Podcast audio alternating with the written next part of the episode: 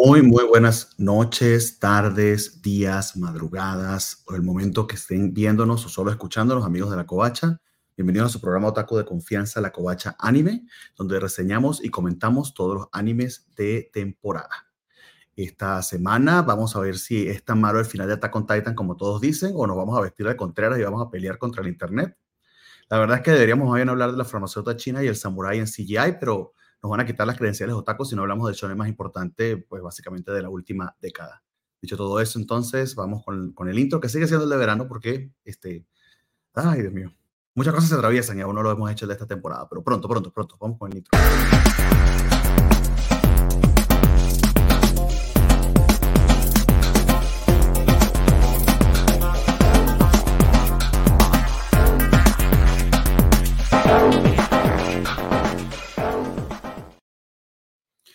Muy bien amigos, como les digo, este es su programa Otaku de Confianza, La Covacha Anime. Recuerden que pueden eh, vernos a través de eh, YouTube. Eh, ya no estamos saliendo en Facebook, porque siempre se me olvida subir el video, pero este, el recalentado está en todas las plataformas de audio habidas y por haber, este, incluido Spotify, Apple Podcasts, Google Podcasts, Amazon Music, este, y en archive.org slash la covacha mx pueden descargarlo en formato MP3 o MP4 para verlo y escucharlo cuando así a bien este, tengan. Dicho todo eso, eh, voy a ir presentando a quienes me acompañan este, la noche de hoy, que estamos grabando un 7 de noviembre a las 9.20 de la noche. Primeramente desde un parque eh, en la Ciudad de México y aparentemente abrigada, creo, no sé si eso es un kimono o no la veo bien, a ver. ¿Qué Estoy en las islas, en Ciudad Universitaria. Es un paraje pues muy célebre por las razones equivocadas tal vez y traigo mi atuendo pues de secundaria japonesa, como pueden ver, para ah, porque estoy lista para los golpes. O sea, se acerca nuestro evento de remembranza trans, que es cuando conmemoramos a todas las personas trans fallecidas en el año, que siempre son unos números horribles. Eh, en ah. otro momento podemos hablar de eso y de todas las violencias estructurales que vive la población transgénero en general, en la forma de, eh, pues, no acceso a la educación, a los servicios de salud y tantas cosas que pasan. Bueno, entonces eh, nos estamos alistando para eso, que es el 20 de noviembre, así que pues estoy lista para los golpes. Ese es el mensaje. Bueno, o en todo caso que este, sirva esta plataforma para, para dar visibilidad al respecto y que ojalá las cosas, aunque sea este, poco a poco, aunque sea poco a poco, pero ojalá que seamos lo más rápido posible, vayan mejorando. Sí, eh, menos en, líneas generales. Es correcto, porque pues sí, es verdad que recibimos mucho odio, pero también mucho amor. Eso lo aprecio muchísimo. Desde siempre que he estado aquí en la covacha ha sido todo maravilloso. Me alegra mucho. No, no, y, y, que la sociedad poco a poco se va a ir adaptando. Entonces esperemos que ese cambio llegue más pronto que tarde. Mientras tanto, este, también aparentemente lista desde, desde unos putazos o unos golpes que se dio o algo así. Algo así me contó. Este, viene eh, herida de batalla, pero no de guerra. Señorita Natalia desde Chihuahua. Hola, buenas noches, querides. ¿Cómo están? Este, ¿tú? Gracias, ya sé que para los que no nos están viendo, pues sí, traigo la cara golpeada. Ah, bien exacto. tuve que defenderme, tuve que, eran personas que estaban siendo muy groseras y, no se crean nomás, pues cosas. Fue un pleito de piratas, ¿no? Di la verdad. Estoy defendiendo mis piratas. Ajá. Mis piratas y, pues tuve que agarrarme a trancazos. Así fue. A veces tuve que correr a la violencia como Oye, yo, que hablando para los golpes. perdón, a ver, de la cultura de la gente trans y todo eso. Obviamente ah. el actor de Easy no es trans, es un hombre cisgénero, bueno, no, sí, cisgénero, ¿verdad? No sé si es heterosexual, eso, ignoro. Pero él hace un personaje en una serie que se llama Uncle. Es una, no sé bien si es una, una mujer trans o solamente es transvesti, pero la voy a pedir el día de mañana para verla. Y el, fandom tiene un, este, no sé cómo se dice, cuando es un, una idea de que Easy, pues el que me gusta a mí, es un hombre trans. O sea, no es en la oh. historia, o puede ser, no se dice, pero ellos la, lo, lo, lo, redactan de esa manera, así lo visualizan. Y él es súper... Fan, fanfiction, ¿será? En los fictions y en el fanart, de hecho en el fanart de los pechos tiene las cicatrices, siempre le ponen las cicatrices abajo y así. Y él, yo creo el mismo papel que hizo en su momento en, en, en, Uncle, es muy, siempre trae una banderita trans aquí en el pecho. Mira, qué lindo, no tenía idea, qué bonito. Parece que es buena onda, ¿verdad? no sabemos cómo será realmente. No, pero pues bueno, estuvo bien buena la reseña que nos hizo Natalia de Our Flag Means Death si no la han visto, pues dejen de comportarse como unos absolutos perdedores y vayan a verla después de ver este programa, por supuesto. Y eh, supongo que en el futuro, si, si sigues siendo tan fan de eso, pues ya nos estarás contando qué onda con Uncle. Sí. Me parece, bien cool. Me parece una buena idea. Lo voy a proponer a Vale, a ver qué dice. Pero bueno. Yo, yo en contraste tengo la propuesta de, hacer mi video de Stevie Toilet para gente ruca porque me lo vi hasta que tiene cosas interesantes Stevie Toilet, ¿eh? la verdad es que sí. Tiene mucho tiempo que yo no veía una animación que, que no fuera anime, que no fuera japonesa, y me gustó.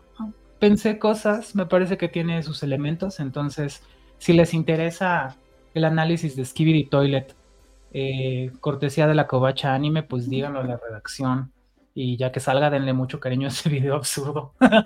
Supongo que, o sea, ahora traduciéndolo a nivel más anciano, es de lo que se disfrazaron los niños en Halloween. Es de lo que se disfrazaron los niños en Halloween, que los viste de televisión, de cámara de video o de aparato de sonido. Eso era. O de microondas, este, peleando contra unos extraterrestres cuyas cabezas salen de retretres. Exactamente. Eso es. Eh, tuve un paseo este fin de semana que les mandé un mensajito a la, al grupo de la covacha por WhatsApp. Ah, sí, porque, este, estabas en la Friki Plaza. El, dinero que no me he ganado en la Friki Plaza y la cantidad de figuritas de Skibidi Toilet este, me asustaron un poco porque sí me sentí muy roquito. no inventes, no este, sabía que había. Sí, por supuesto.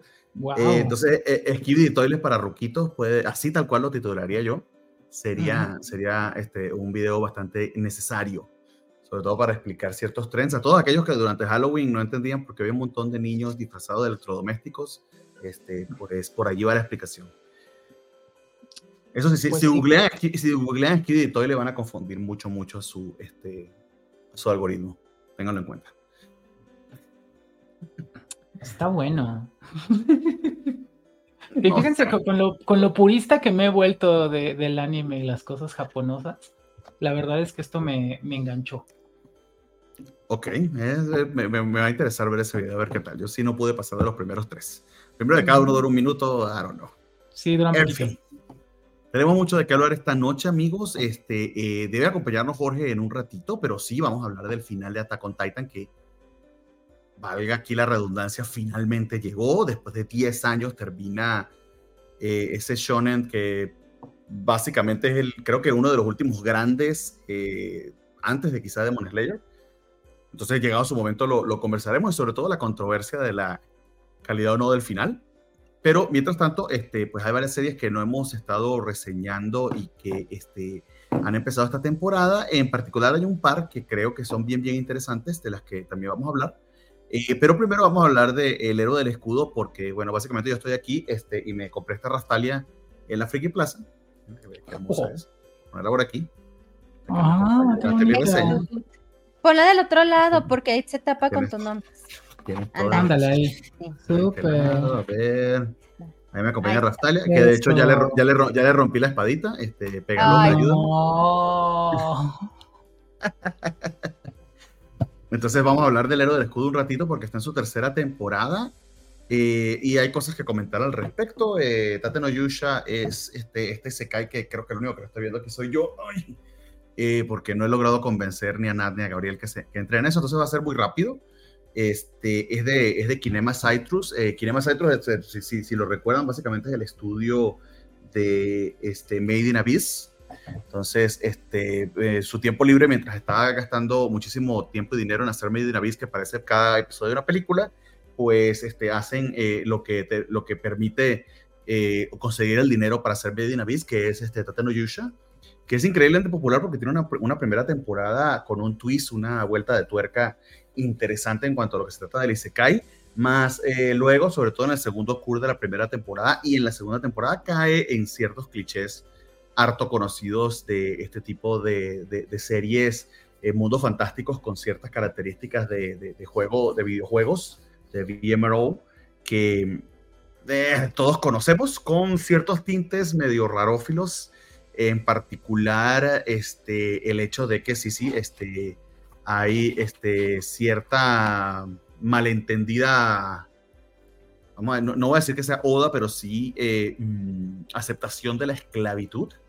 Eh, de hecho, técnicamente Rastalia y Filo son esclavas del héroe del escudo. Es una, es una esclavitud que más bien es como una especie de vínculo mágico entre ellos. Más se habla de, de, esclavismo y que entramos básicamente, en la misma controversia en la que quizás estuvimos en Mushoku Tensei referente a ese mismo tema. Eh, más en el caso de Data no Yusha sí se puede decir lo siguiente, que eh, mi defensa de mucho crutencia era que básicamente Rudio no es ningún héroe, mm. sencillamente va con la corriente y va aceptando lo que se le va presentando. De hecho, eh, pudiera hasta considerarse medio un antihéroe. En, el en cambio, en Tate no Yusha, literal, está en el puto título, se llama el héroe del escudo, así que debería saber mejor este señor y no lo sabe. A ver, está llena de contradicciones esta serie, no voy a decir que sea perfecta. de hecho, tiene este, eh, momentos súper, súper clichésosos que son probablemente este, deal breakers para muchísima gente, eh, lo cual es eh, básicamente lo que es. No trata de vender algo diferente. Quizá lo que a mí me sigue gustando son básicamente dos cuestiones y que mm, esta temporada en particular están bastante acentuadas. para ponerlos un poquito en contexto, por, por, si acaso no saben de qué va a tratar de Noyusha, este, Pasa que decirlo, este, creo que no va a convencer a muchos de verla. Eh, lo primero, pues sí, un Isekai tal cual, este, pero es un Isekai de estos que no son incidentales, al menos no hay un trucún involucrado, involucrado sino que son este, unos héroes que son convocados a, a un reino fantástico con tintes medievales y mágicos, donde se supone que cada cierto periodo de tiempo, cada era, cada mil años o algo por el estilo, se convocan a cuatro héroes para utilizar cuatro armas legendarias que son traídos de nuestro, de nuestro mundo este, eh, para luchar contra lo que se conocen como las olas, que son incursiones de, dimensiones paralelas entrando dentro de este mundo fantástico que pelean por, eh, o que mejor dicho, que, lo enfrentan a la, amenaza de destruirlo o consumirlo. Vamos aprendiendo a lo largo de la serie que más que eso es, eh, sí, líneas de tiempo paralelas o dimensiones paralelas que se están fusionando entre sí, destruyéndose entre sí, este, una idea medio Star Trek, Fantastic Four, medio sci-fi, pero mezclada con elementos este, de magia y fantásticos. Y resulta que cada una de esas dimensiones paralelas a su vez tiene sus propios héroes. Eh, lo cual lo hace un poquito más complicado e interesante la premisa, pero tiene mucho, mucho de un Isekai en el sentido de que se parece, por ejemplo, este, eh, a, al slime el héroe del escudo en particular tiene que tener su, propia, su propio territorio, donde tiene que hacer que su población sea próspera, que pueda tener una economía, que pueda defenderse.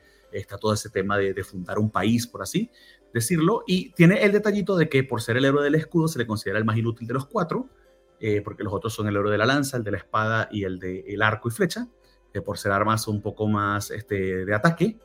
Eh, o mejor dicho, armas de ataque contra el escudo, que es un arma de defensa, mejor dicho, no un poco más, son de ataque y los otros de defensa a él lo ven como medio feo, este, hasta el punto que se le considera medio demoníaco. Hay una, toda una religión de los tres héroes contra la religión de los cuatro héroes, que si los ve a los cuatro, como si fuesen, no sé, los luteranos contra los católicos. Este, hay una lucha allí también medio religiosa política.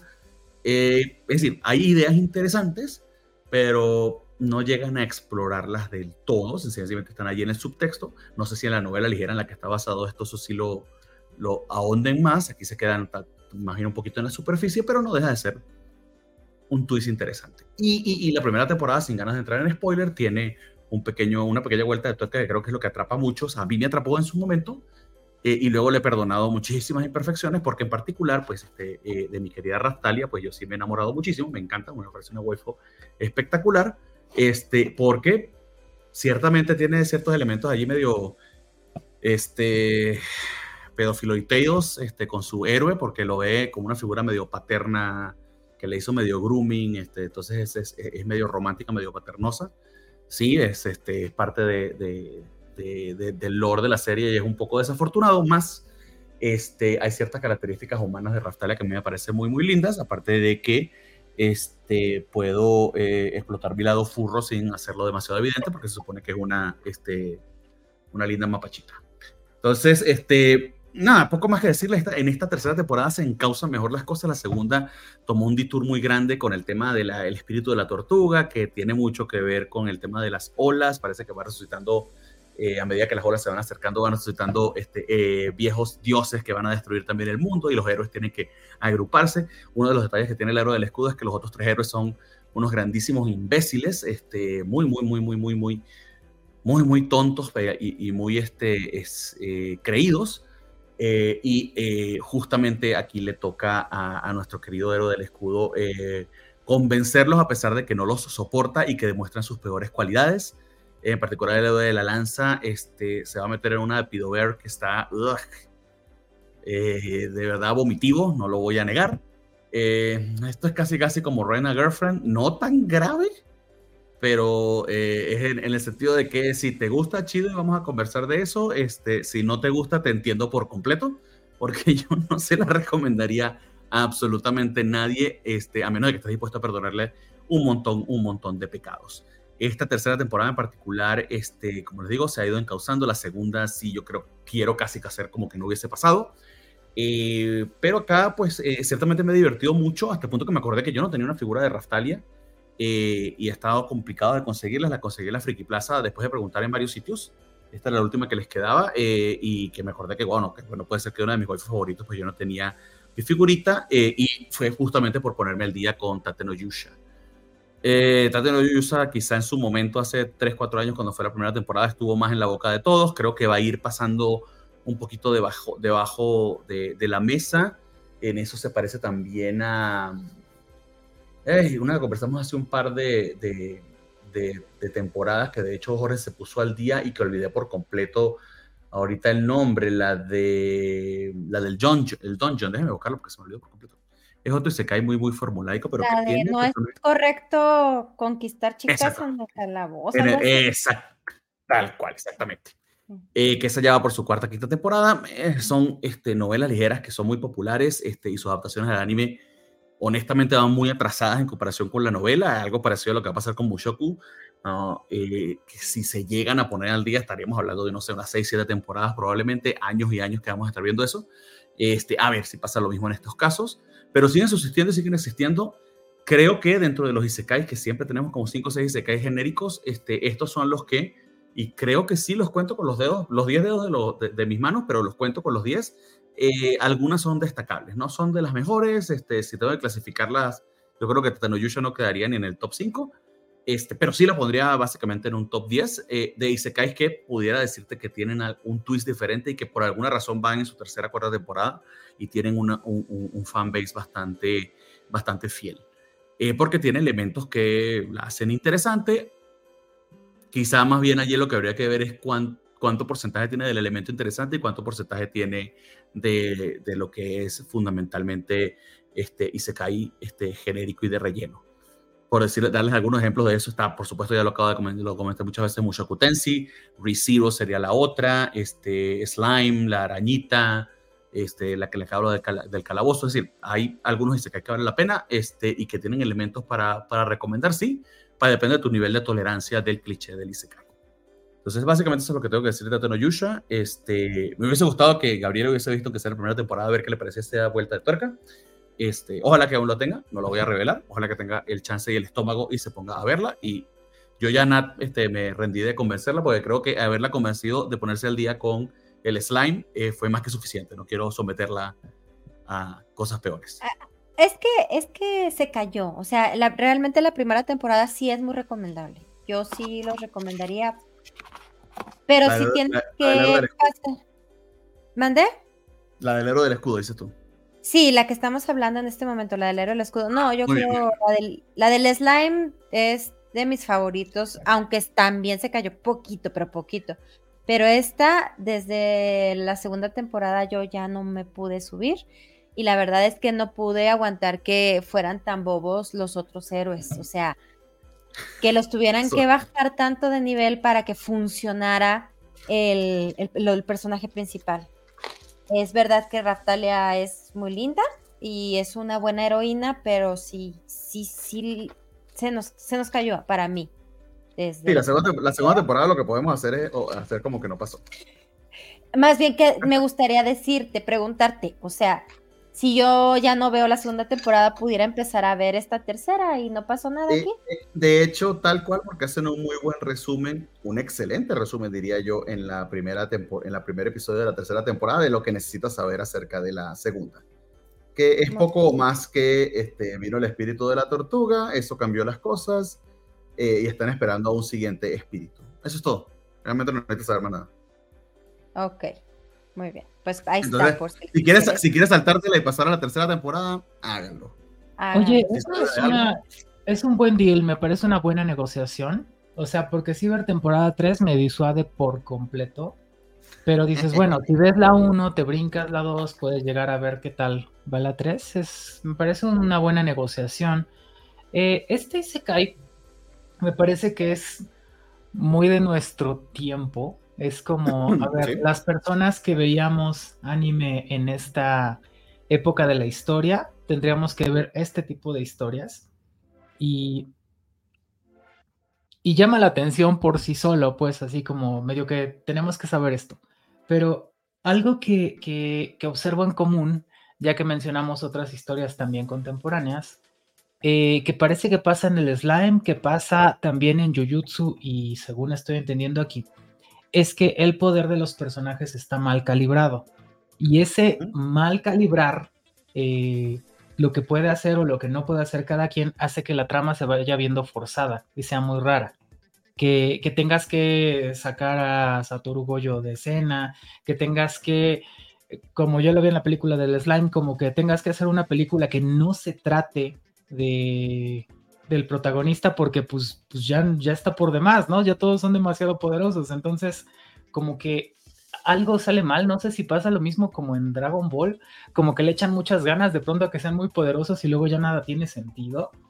Creo que es, que es algo que pensar antes de escribir un, una novela o el plot de un anime, ¿no? Puede ser, Puede ser, pero el problema aquí no siento que el héroe del escudo sea muy poderoso. o sea, siento más bien que los de alrededor son muy malos, muy débiles. O sea, realmente él no está a un nivel de un Goku. Y, ir defendiendo un poquito a Jujutsu, o sea, tenemos a Sukuna todavía. O sea, no es que el, el de ojos bonitos sea el único, este, el papá de. O sea, y pasan más cosas, es más complicado. Pero aquí lo, es muy desafortunado lo demás. Es bueno que hablemos de Jujutsu porque de hecho creo que sí vale la pena decir, no, no, no, a ver, no me atrevería a decir que este arco de Shibuya lo esté recuperando por completo porque no es así, pero sí estoy empezando a entender por qué a la gente le gusta tanto Jujutsu, que era algo que no había comprendido en lo absoluto ni en la película, ni en la primera temporada, ni en la primera parte de la segunda. Eh, es un muy buen anime de acción. Eh, está exquisitamente dibujado y hay, hay unos elementos interesantes que básicamente son una copia de Bleach, no me malentiendan. Este, y, pero pero eh, eh sí, hay algo de lo que pudieras, de lo que pudieras sacar. De hecho, me gustaría, si es posible, proponerlo para el siguiente o antes de que se acabe la temporada, porque si han pasado cosas interesantes, sea, sí, como dice Bernie, o sea, lo que estás comentando es que sí, o sea, sí estaba muy por arriba Goyo, ¿verdad? O sea, sí era demasiado, pero entonces ya estás conociendo otros personajes y gente que entiende que cuando hay una persona muy fuerte, hay cosas que pasan en la Tierra. Entonces, como que esta temporada sí, yo siempre lo he disfrutado, la verdad, pero creo que ahora sí tiene un poquito más de carnita. Sí. Y, volviendo a Tatenoyusha, de hecho, de hecho, en Tatenoyusha pasa que en el héroe del escudo es el más débil de todos, pero pasa lo siguiente que es algo, es una, es una, idea interesante sobre el Isekai que Recero y Mushoku lo explora muy bien, que es que si tomas a cualquier imbécil de la calle y lo pasas a otro mundo, este, a menos de que tenga características intelectuales que le permita ir aprendiendo y aprovecharse de esas circunstancias, va a hacer estupideces. Eh, había una serie que de hecho eh, la reseñamos este, hace un par de temporadas, creo que Gabriela aún no estaba con nosotros, estaba muy cerca, en la que en este mundo a todos los isekaizados los terminaban matando y había toda una serie de, gente encargada de, matarlos porque terminaban volviéndose locos y destruyendo el mundo. Eh, ay, no recuerdo, que, básicamente tenía elementos medio Yuri interesantones. ah, es este, este The, Executioner and Her Way of Life.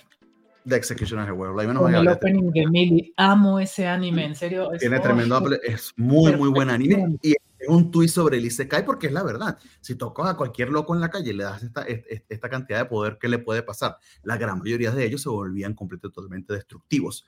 El héroe del escudo explora esto, el único que tiene algo de cordura, y es precisamente porque se le ve en, en esa cultura como, como el más malo de todos, o inclusive como medio demoníaco, y lo tenían por fuera y le tocó luchar contra ese prejuicio, es el héroe del escudo. Los otros tres, por estar ensalzados como los grandes héroes, este, se creen la gran cosota y son un trío de estúpidos.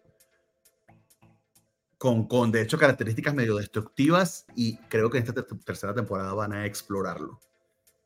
Ojalá lo hiciera un poquito más porque la idea, la premisa es buena, pero como que Tatani no Yusha no, no termina de ir ahí. Sí, o sea, le falta como el valor. Lo voy a hacer malo a este y va a ser malo y destructivo. O sea, sigue siendo medio babosito, o sea, medio tonto. Eh, como pasa con Recero, pero Recero, claro, bajo la premisa de que tiene que reiniciarse Recero, pues sí explota todas las metidas de pata este, no el nombre del protagonista porque, si o sea, bueno, las mil veces que se ha muerto siempre son horripilantes, eh, y, pero va con esa premisa sin miedo, ¿no? Este, pero bueno, y hablando de Recero, pues también conseguí esta muñequita de Emilia este, ahí en la, la Friki Plaza. Vean la Friki Plaza aquí en Guadalajara. Ah. Oye, me parece muy bien. Yo no he ido a la, friki, a la Friki Plaza de aquí de Chihuahua. ¿Qué tal es? Iré y les diré cómo es. Oye, ese es un buen desafío para la Covacha Anime, que hagamos nuestros reportes de nuestras respectivas friki plazas. Hace unos shorts. Ya, me arrepentí de proponer esto. La de, la de Ciudad de México debe ser enorme. Este, creo que hay más de una, si mal no recuerdo. hay más de una. Es un, sector, digamos. Pero al menos la de Guadalajara, a pesar de que no es pequeñita, yo lo que la siento es muy. Y aquí, este, pues, cariños a todos, porque siempre me ha pasado esto. Eh, a ver, ¿qué tiene la Friki Plaza de bonito? Que tú vas y le preguntas por una Raftalia y saben de qué le estás hablando. Este, te hablan acerca de la serie, te ofrecen, mira, tengo también a Filo, tengo este, tengo este. Conocen, son este, fans, al menos los que te atienden. Y eso es un sentido muy bonito, es como ir a la tienda de cómic que tienen buenas recomendaciones y cuando está con la persona que sepa, que sepa, o a la tienda Panini que vayas y sepa de manga, este, ese sentido de que estás llegando con los tuyos sí hay un tema este, del aroma que no lo voy a negar, este, pero quizá la emoción de estar allí rodeado de todas esas cosas hermosas te, te permita este, obviarlo. Acá lo que pasa es que el centro histórico de la Ciudad de México es un lugar tan viciado que te la puedes pasar pues bien, pero también te la puedes pasar muy mal muy fácilmente. Entonces, eh, sí hay seguramente lugares donde está la cultura de que ah, hay alguien que le sabe, que te diga, mira, tengo esto, esto, esto, tengo estas opciones, esto te puede gustar y así. Y pues también hay quien nada más esté viendo que ahora te tranza o te roba o cualquier cosa. Entonces, francamente, eh, no, no está cool. Este, eso es triste. Y el tema del aroma también es real. Entonces, eh, probablemente lo relevante acá es que hay opciones. Por ejemplo, eh, fueron creciendo las tiendas, o sea, la Friki Plaza original empezó a tener otras células o otros espacios de competencia. La Pika Shop, me acuerdo cuando empezó, pues era tal cual, una tienda y después se volvió casi un edificio, era una locura. Y tienen espacio donde venden para cosplay y otras cosas así. Y justo hay, como que dos cosas que me disuaden a mí de esos espacios. Este, el primero, pues lo que acabo de decir, que a lo mejor te puede cool, pero no tan cool. Pero lo que me disuade mucho es que no, no quiero gastar. Entonces no quiero ver cosas que me gusten y, y no, ¿para qué? Eh, es muy difícil que yo vaya a la Friki Plaza y no me lleven que sea un muñequito de estos. Este, por eso también lo evito, porque sí. Eh, eh, I, have a, I have a, an impulse control problem. Sí. Yo, yo lo que vería es justo las tiendas de cosplay y demás. Es como fácilmente me veo ahí estoy diciendo, bueno, pero es que no tengo una así. O, ay, es que este accesorio tal. No, no, no, no. Y sale con un outfit completo y no te das ni Completamente diferente de cómo llegué. Muy bien. Y hablando de algo completamente diferente, este, creo que tenemos que hablar de una de las que creo son las mejores, de las mejores series de la temporada. De hecho, creo que puedo decir que está en el top 3 fácil. De hecho, lo adelanto, las tres mejores series de esta temporada son sin duda y sin, hasta ahora sin orden específico son este, Pluto, Freyden eh, y esta de la que vamos a hablar, Apothecary Diaries. Este, que fue el último trailer que vimos en el trailer Watch Party, porque casi se me pasaba, porque no había tenido trailer sino hasta muy poco antes de, ser estrenado, de, perdón, de, de, que se fuese a estrenar. Entonces la puse casi casi al, que al final de la, de, la presentación, pero quise incluirla porque está basada, si mal no recuerdo yo, en una novela ligera bastante, bastante famosa y que tiene la peculiaridad de que es, este, está basada, eh, eh, bueno, no, perdón, no basada, perdón, está recreada eh, en, en, la China medieval, pero con una versión este, japonesa porque sigue siendo un anime. Y eso le da ciertos detalles interesantes, pero muy bien lo pudieron haber hecho en la corte japonesa, por alguna razón en la corte china, no lo sé. Este, los diarios de la farmacéutica es la primera historia de farmacéuticas que tenemos que, que, vale la pena, porque cada vez que hablamos de farmacéutica en este programa, este, son isekais este, mega olvidables. En este caso, este, The Apothecary Diaries tiene una este, premisa preciosa eh, y, y, los dos estudios que la apoyan son bastante, bastante importantes y puede que esté pasando un tantito por debajo de la mesa, aunque yo creo que el boca en boca la está ayudando mucho cuando estábamos viendo el listado de Anime News Network de, la clasificación de la gente en cuanto al rating que le da los este, episodios. Eh, de hecho, Apothecary Diaries está eh, allí entre el tercer cuarto lugar siempre, constantemente. Todos los episodios están muy bien hechos, la calidad de la animación es exquisita y la historia está hartísimo interesante. Sobre todo, este, cómo juega, eh, no juega, perdón, cómo trata temas de política, sexualidad, diferencia de clases de una manera eh, tan, tan, tan este, fluida, eh, impactante y sobre todo entretenidísima. Pero no quiero hablar este, más porque estoy sobre más planeando. Gabriel, que, no, que como no quisiste hablar de Tatenoyusha, por favor, háblanos de qué va de Apothecary Diaries y si estoy completamente equivocado o no, corrígeme. No, fíjate que eh, algo que, que, me quedé con, con, ganas de preguntarte respecto al héroe del escudo era y, viene ah. a propósito también de lo que estamos viendo, o sea, no, no creas, esto va, a estar hilado. Exactamente, ¿qué características crees que son las que te agradan más o que te atraen más de Raftalia, por ejemplo? Como personaje, ¿qué es lo que te dices como, ay, qué linda es? O sea, ¿por qué?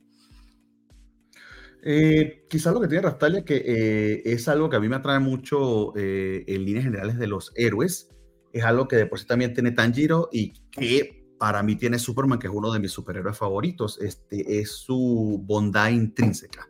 No pueden negarse a ayudar a otros y ven este, sus habilidades no como algo para imponerse a los demás, sino para estar en servicio a los demás.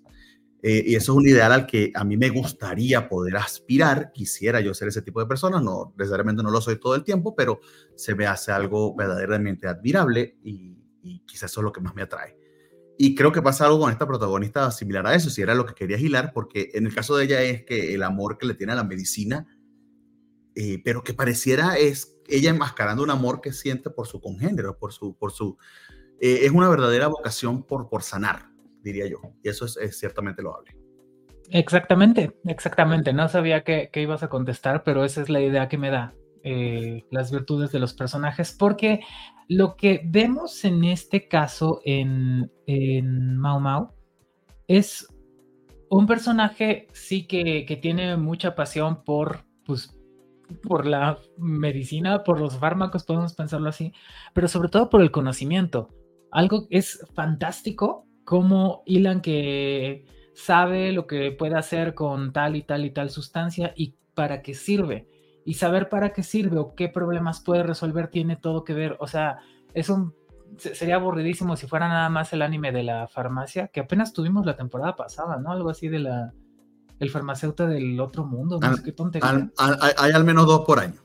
Ah, ah, que, creo que ni siquiera hablamos de ese, así de olvidable estuvo. Y, en este caso, eh, lo que tienes es un poquito de anime de misterio, eh, como hacer inferencias, resolver problemas, eh, preocuparse por lo que está pasando, eh, sin demostrar demasiado interés.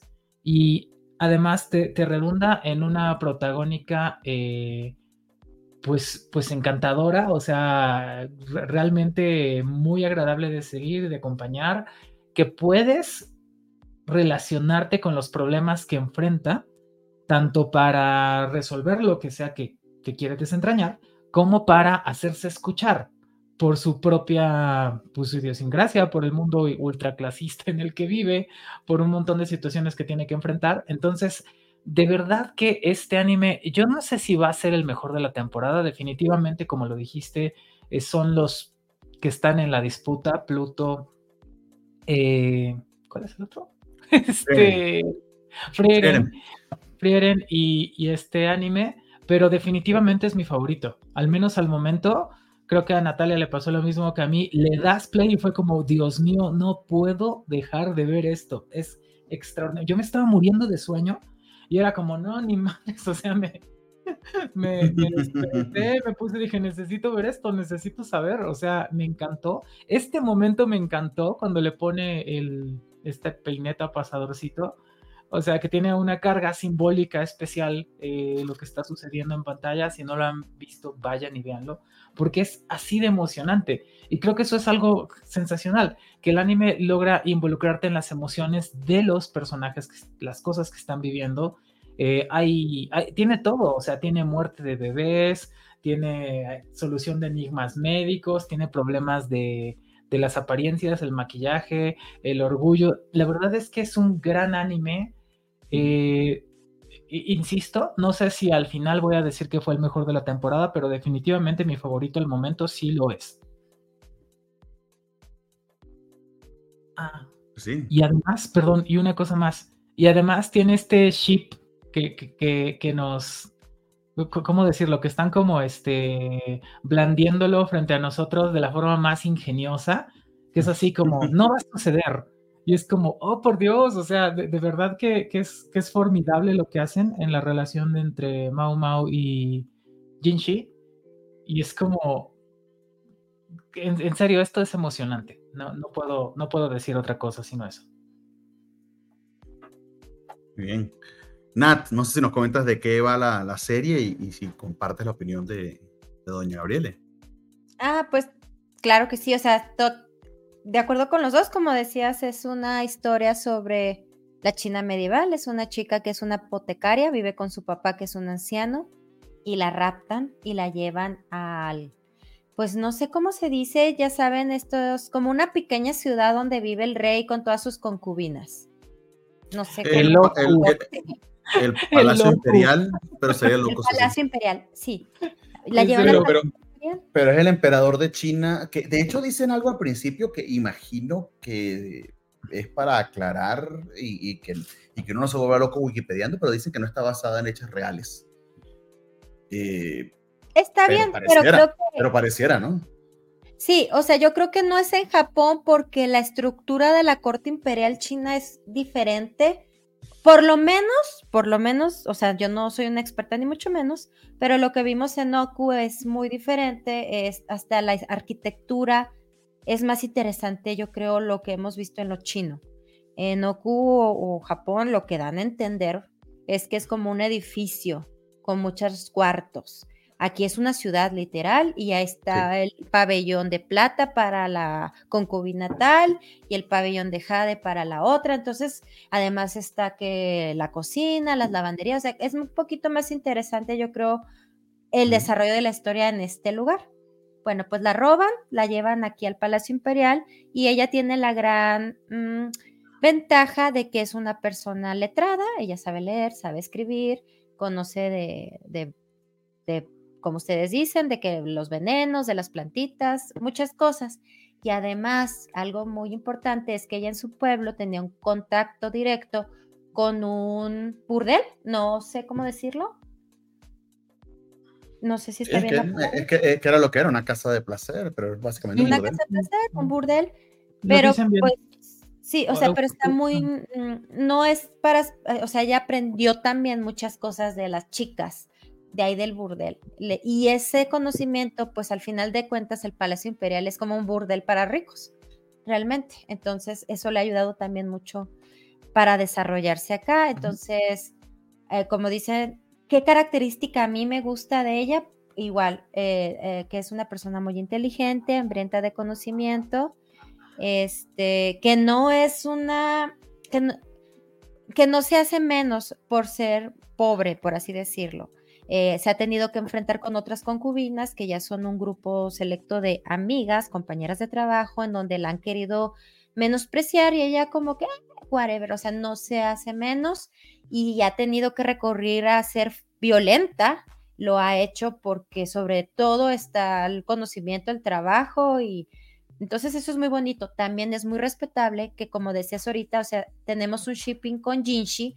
Jinshi es un eunuco eunucos, ¿sí se dice? Que vive ahí en el Palacio Imperial, porque en el Palacio Imperial solo hay eunucos y mujeres, o sea, no hay hombres, porque pues ahí viven las mujeres que dan placer y, herederos al emperador. Entonces, Espera, los eunucos también son hombres. O sea, son, hombres, son hombres sin, son hombres sin, sin Que pueden eh, embarazar a mujeres, pues. Eso, sí, eso sí. No Fue muy desafortunado la manera en que lo dije, pero sí, a eso me refería más bien hombres que pueden embarazar a, las otras mujeres. Súper, sí. Entonces, según esto, Jinshi no es eunuco, pero no sé. Quién sabe, tal vez no sea. No que yo desee que sea o no sea, o sea, a mí me da igual.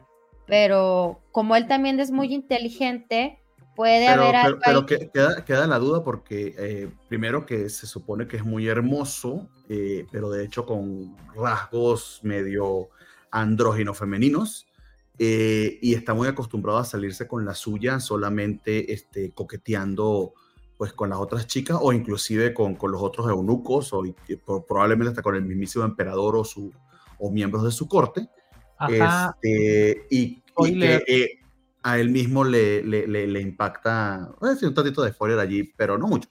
No, mucho, le, le, impacta que no, no logra ese efecto en la, este, nuestra apotecaria porque pareciera que ella es medio medio asexual o, o, que no se siente del todo atraída eh, por, por, apariencias eh, netamente este, físicas. Entonces te queda, la, te queda la duda de, de, hay mucha sexualidad en él que se pudiera pensar por, por este, quizá por puro cliché nuestro, que este, pues este, a, alguien del sexo masculino que le sustraigan, no sé si es que solamente los testículos le quiten todo, este, cuánta potencialidad sexual, no, no, no, perdón, no potencialidad, cuánto instinto sexual le quede o no le quede. Eh, no sé cómo eran las prácticas en ese entonces o cómo, o, cómo se hacía, pero eso es medio, medio este, normal de esa época, que los que ponían a cuidar al harén del, del, sultán, del emperador, este, pues lo sometían a, ese terrible procedimiento de quitarle los testículos porque suponían que no iban a, a este, a meterse con las, este, con las concubinas, ¿no? Pero es que tiene como 10.000 concubinas el emperador, es una cosa eh, bastante exagerada. Sí, es un tema bien interesante, eh, porque lo que sucede con la castración es que, bueno, si eh, no estando los testículos, cesa la producción de testosterona y con el cese de la producción de testosterona, entonces pues se pierden ciertas características eh, típicamente asociadas a lo masculino. Por ejemplo, eh, la textura de la piel, el cabello, la testosterona tira el cabello bien cabrón, bien a la onda, entonces no producir testosterona hace un paro con eso. Eh, y la castración es antes de la pubertad, pues entonces este, los ciertos cambios físicos no se van a desarrollar igual. La razón, por ejemplo, eh, ni siquiera hace tantísimo tiempo, cuando eh, los coros de, infantes, de niños, eh, de las iglesias, de la basílica, del, Vaticano, donde tú, me digas, los niños cantores de Viena famosos, justo el tema era como te tienen que castrar a tiempo para que no te cambie la voz porque pues hay, hay mucho talento ahí que se perdería. Y pues sí, es otra forma de ver la vida, creo yo. O sea, probablemente pero, eh, hablando. Pero, un tanto cruel si no tiene elección la persona sobre eso, o si tiene la edad para elegir algo como que pues, literal, literal le, eh, sus características sexuales se las estás este, cortando, ¿no? Pero hay una película famosa en eso, me lo recordaste, ¿no? Lo, de Lil Castrati. Farinelli, perdón, gracias. Farinelli el Castrati, ¿no? Así se llama la película. y que hubo, muchos rumores por mucho tiempo de que Michael Jackson, de hecho, supuestamente también se había sometido a él. ahora, el, eh, ahora lo que corre por TikTok son muchas historias de que él estaba disimulando su voz. Eh, y también, por ejemplo, se habló en su momento de Luis Miguel, recuerdo que tenía una voz muy peculiar cuando ah, niño, eh, cómo iba a ser esa transición cuando tuviese la pubertad, eh, que afortunadamente pues terminó en Luis Miguel que conocemos ahorita, pero que ciertamente le cambió la voz, ¿no? Y, y, sí, sí, sí, es un tema, sin duda, tienes razón. Adelante. Sí, sí, sí. Entonces, médicamente, eh, o sea, hay dos problemas. Justo el ético, que es como, pues si tienes la edad para tomar esa decisión, es completamente debatible, es complicado. Eh, ya que hablamos de personas trans, justo para desmitificar esa clase de situaciones, eh, cuando hablamos de infancias trans, no se promueven nunca procesos quirúrgicos. Lo que se utiliza son supresores de de la hormona que sea en cuestión que va a empezar a actuar para que no sucedan los cambios, para que se retrasen. Entonces, digamos que, tú tienes eh, una infancia trans que dice como yo no quiero eh, tener las características del desarrollo que mi cuerpo va a tener, al menos ahora. Y entonces puede frenar que eso suceda y cuando llegue la mayoría de edad o cuando lo decida, digo, no, siempre sí las quiero, sí quiero lo que va a hacer mi cuerpo de manera natural, dejen de ponerme los supresores y listo, se desarrolla normalmente. O bien dice, cuando adquiera la mayoría de edad, sí, estoy, estoy cierta de esta decisión y pues bueno, podemos proceder a algo distinto. Eh, eso es lo que siempre se imagina la gente, ¿no? Como que vas a llevar a los niños a hormonarlos y castrarlos y es como, no, fíjate que quienes sí hacían eso era la gente de la iglesia o sea, ellos sí llevaban a los niños y los castraban para que siguieran cantando. Qué cosa, ¿no? Y, un pequeño detalle con respecto a eso, porque mucha gente tiene esa duda. Eh, se supone que todo esto es, este, o debería ser, con la compañía de sus padres y bajo atención psicológica. Eh, eh, no es que están adoctrinando a la gente como si hacían los, este, los curas del Vaticano, este, que, que, que, que, aportaban a los niños de sus familias. Esto es acompañado de sus familias, ¿no? Exactamente. Eh, eh, eso, es muy bueno señalarlo y, acentuarlo para, para quienes hablan mal de ese tipo de cosas. Es un muy buen contraste, pero bueno, regresando entonces al caso de, este presunto eunuco, eh, Jinchi, pues sí, una, una personalidad seguramente muy encantadora que, este, que también, este, pues sí, que, que se ve el ship, bueno, que se ve el crush que tienen todas las chicas que están ahí en la corte y también el, al menos el otro médico, ¿no? Que está ahí, que, que nunca, que, que, siempre fracasa en sus intentos de acercarse a él y es como, pues, pues ni modo, chavo. Eh, queda la duda entonces de si es o no, pero... Eh, pero lo que digo, no es importante para la historia, realmente. No, realmente no. Pero está ahí. También otro tema que yo me gustó mucho, bueno, ya dijimos de que la protagonista es inteligente, no cae en las redes de él porque yo creo que ella vio estos, estas formas de ser del burdel, entonces ya sabe cómo son de encantadoras las gentes y cómo quieren engatusar, entonces como que ella hasta es inmune, es inmune a ciertos venenos porque los ha probado ella misma en su cuerpo y a ciertas actitudes de las personas porque los ha visto en donde se ha desarrollado, entonces eso está muy padre. También hay temas de sororidad, sororidad y de amabilidad entre las mujeres, que yo creo es muy bonito porque siempre es, ay, la nueva, la pestada, la protagonista, y no, aquí la cogen y la cuidan. Eso se me hace muy bonito también. De hecho, hay cortes, eso, las cortesanas no por ser cortesanas son malas, hay cortesanas buenas. Entonces, la animación está hermosa. O sea, como tú dices, yo la vi todos los capítulos que estaban en ese momento disponibles, todos, y es pocas veces me pasa eso. Sí. Entonces, tal vez no sea el mejor anime, como decíamos la vez pasada, por ciertas cosas, pero definitivamente ha sido mi favorito hasta el momento. Mm, sí, sí, sí. Yo pienso que va a seguir levantando, o sea, no es gratis que nos haya gustado, creo que va muy, muy bien. Eh, tengo, y, tengo expectativas.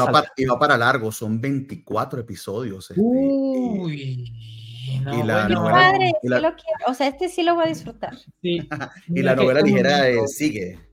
Entonces yo siento que va, a contar algo de, larga data, se, me, suena a un desarrollo bien, bien interesante.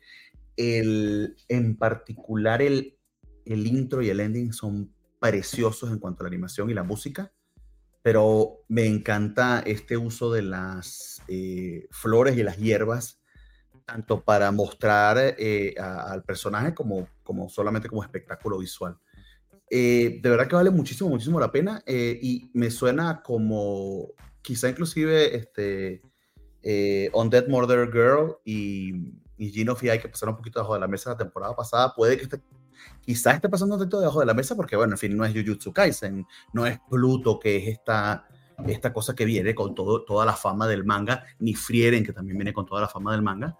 Este, pero creo que se, se para sin, sin, sin dudas allí. Y una de las cosas que tiene contra, no contra, perdón, que tiene a favor, si la comparo con Oku, que tenía una historia relativamente similar, basado en este, esta, esta, estas intrigas políticas medievales, eh, es que la animación aquí se acompaña este, a la calidad de la historia. Oco algunas veces pecaba de una, este, eh, de, de una, de una eh, falta de, de, de, de brillantez en, en, los movimientos, en la manera en que reflejaba lo que estaba pasando por por tratar de meterle demasiado al, al, al, tema político y a las conversaciones, que la podía ser un poquito pesada y aburrida, eh, en cambio Apotecari no, a pesar de más que, que la animación. Yo creo que más que la animación, Oku es más adulta y puede haber momentos muy largos de aburridos, tal vez. Esta es un poquito más simpática, es un, aunque al principio decía que era misterio y drama, realmente es una comedia también, entonces es más sí, llevadera. Sí, sí gente más joven puede relacionarse con los personajes, entonces yo creo que es más fácil de ver todavía. Sí, la verdad es que tiene mucho en su favor. El ending, si estoy en lo correcto, es el de Aina the End. Y es, me, me gustó mucho. El opening primero se me hizo extraño, eh, pero es, te gana. Te, es de esas canciones que primero dices como, ¿qué onda con esto? Y te va ganando. El ending me parece especialmente lindo. También la, la secuencia de animación que este, uh -huh va, digamos, como sumergiéndose, ¿no? Que se ven como las burbujitas de que está como haciendo una inmersión. Y, y nada, yo, yo, creo que es una gran recomendación, de verdad es algo emocionante de ver. Y, y sí, sí, sí, si podemos pensar en qué puede darle ventaja respecto a sus competidores como entre los mejores animes, Pluto sí es más cansado de ver. No estoy diciendo que sea mejor, peor ni nada, sí estoy diciendo como Pluto sí te demanda más eh, atención, más tiempo, más cosas. Y esto es como, como agua, se va, es, es impresionante. Eh, creo que eh, tengo un pensamiento intrusivo con, con, respecto a la castración. Entonces no voy a decir. Lo único desafortunado que puede pasarle eh, a las personas que se someten o que someten estos procesos es que para ciertos procesos eh, no solamente para embarazar personas, necesitas eh, hormonas, la testosterona y los estrógenos sirven, por ejemplo, para los procesos de calcificación. Entonces, las personas castradas que no tenían acceso a ninguna hormona, no digas testosterona o estrógeno, pues padecían después de osteoporosis y otros problemas. Qué cosa, ¿no? Este, pero bueno, luego de este paréntesis médico, eh, creo, creo, que, que sí es eh, nos están contando un drama muy emocionante y, y, y, si es tan largo, yo creo que me causa todavía mayor expectativa como, bueno, ¿qué tanto va a pasar? Porque ha sido muy, muy interesante. Ha sido entonces el planteamiento de una heroína, pues un poco inusual, creo yo, su... su su porque, forma no quiere, porque, que... porque, no quiere serlo, se, se parece en eso también a Rudius. Eh, eh, ya no tiene, de hecho, ya quería no destacar descubres algo en este quinto episodio sobre cuánto no quería destacar, que sí. le da un toquecito también interesante y, y, que te habla también de que puede ser lo que, lo que sabemos de ella, que ella nos ha contado y que lo hemos visto la historia a través de sus ojos, puede también que nos esté dejando de contar algunas cosas. Es un narrador sí. un poquito este, sí. en el que no puedes confiar. Y eso le hace a la historia sumamente interesante. No, es que, es que justamente de pronto, o sea, nos causa la misma fascinación que a iba a decir a Shinji, a Shinji, este, sí. que es como, oye, es que cada vez descubro que tienes más capas, que tienes más trasfondo, que sabes más cosas, eres muy interesante, muy agradable.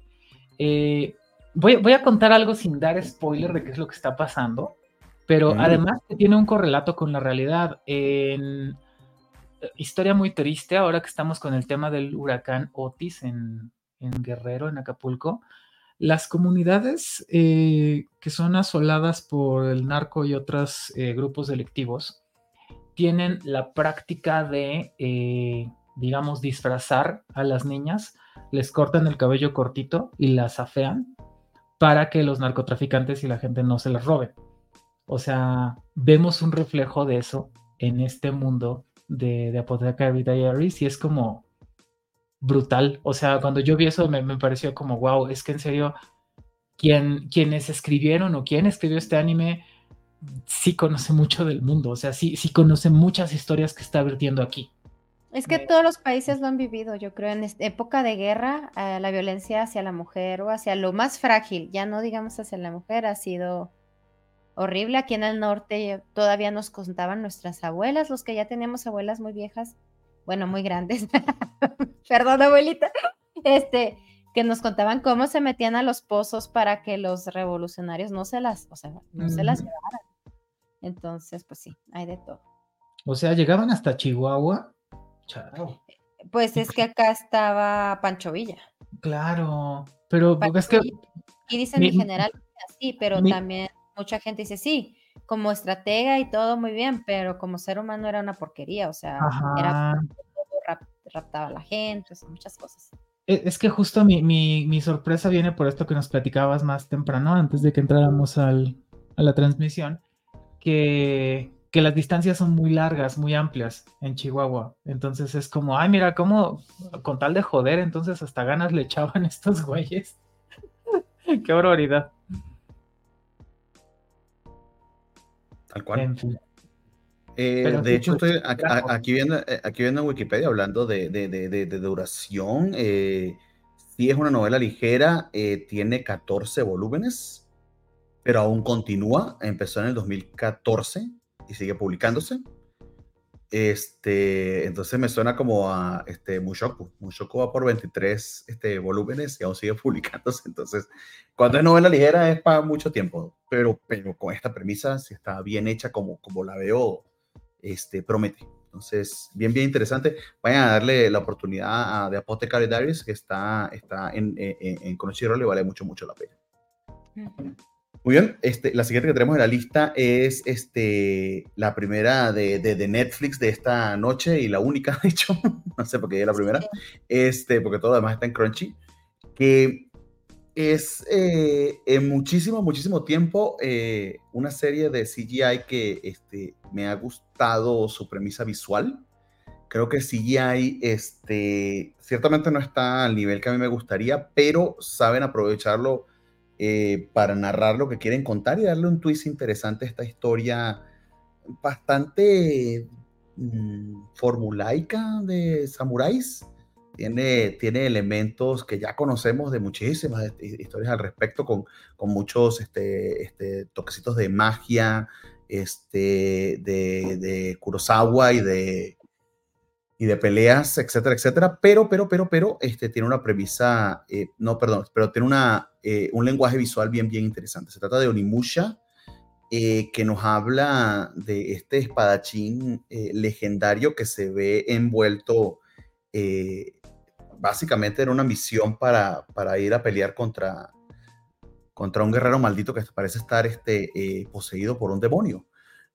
¿Qué les pareció? No muchas, si es que llegaron a verla, este, que, que, que, hasta ahora les ha llamado la atención. Yo llevo apenas cuatro episodios, pero los cuatro se me han hecho bastante, bastante entretenidos. No al nivel de Apothecary Diaries, lo tengo que decir, porque sí es bastante formulaica. Es este grupo de samuráis este, que se enfrentan a, zombies, este, a demonios y que se van haciendo grupo, pero que tiene este, características valga ahí la, la, la, la, comparación con precisamente películas de Kurosawa, que son, este, digamos, las clásicas de samurai que conocemos, que le dan, que le dan un toque bastante eh, eh, humano y, e interesante.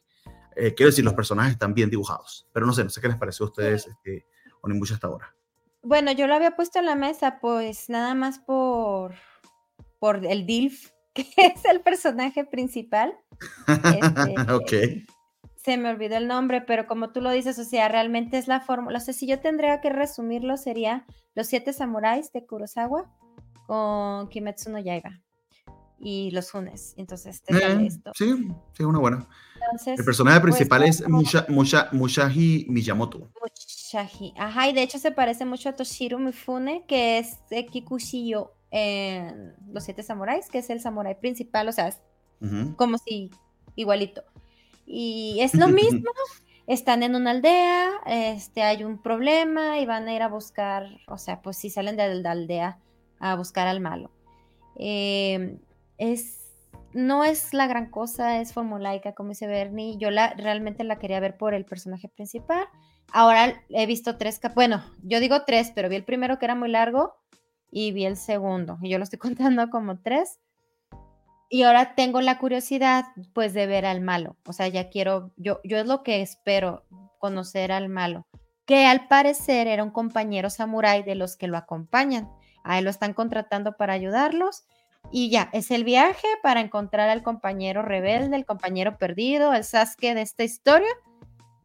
No hay nada más. Yo sí recomendaría que la vieran si tienen tiempo, aunque sean tiempos muertos o así que la pongan de fondo, porque sí está interesante, el diseño de personajes es bonito.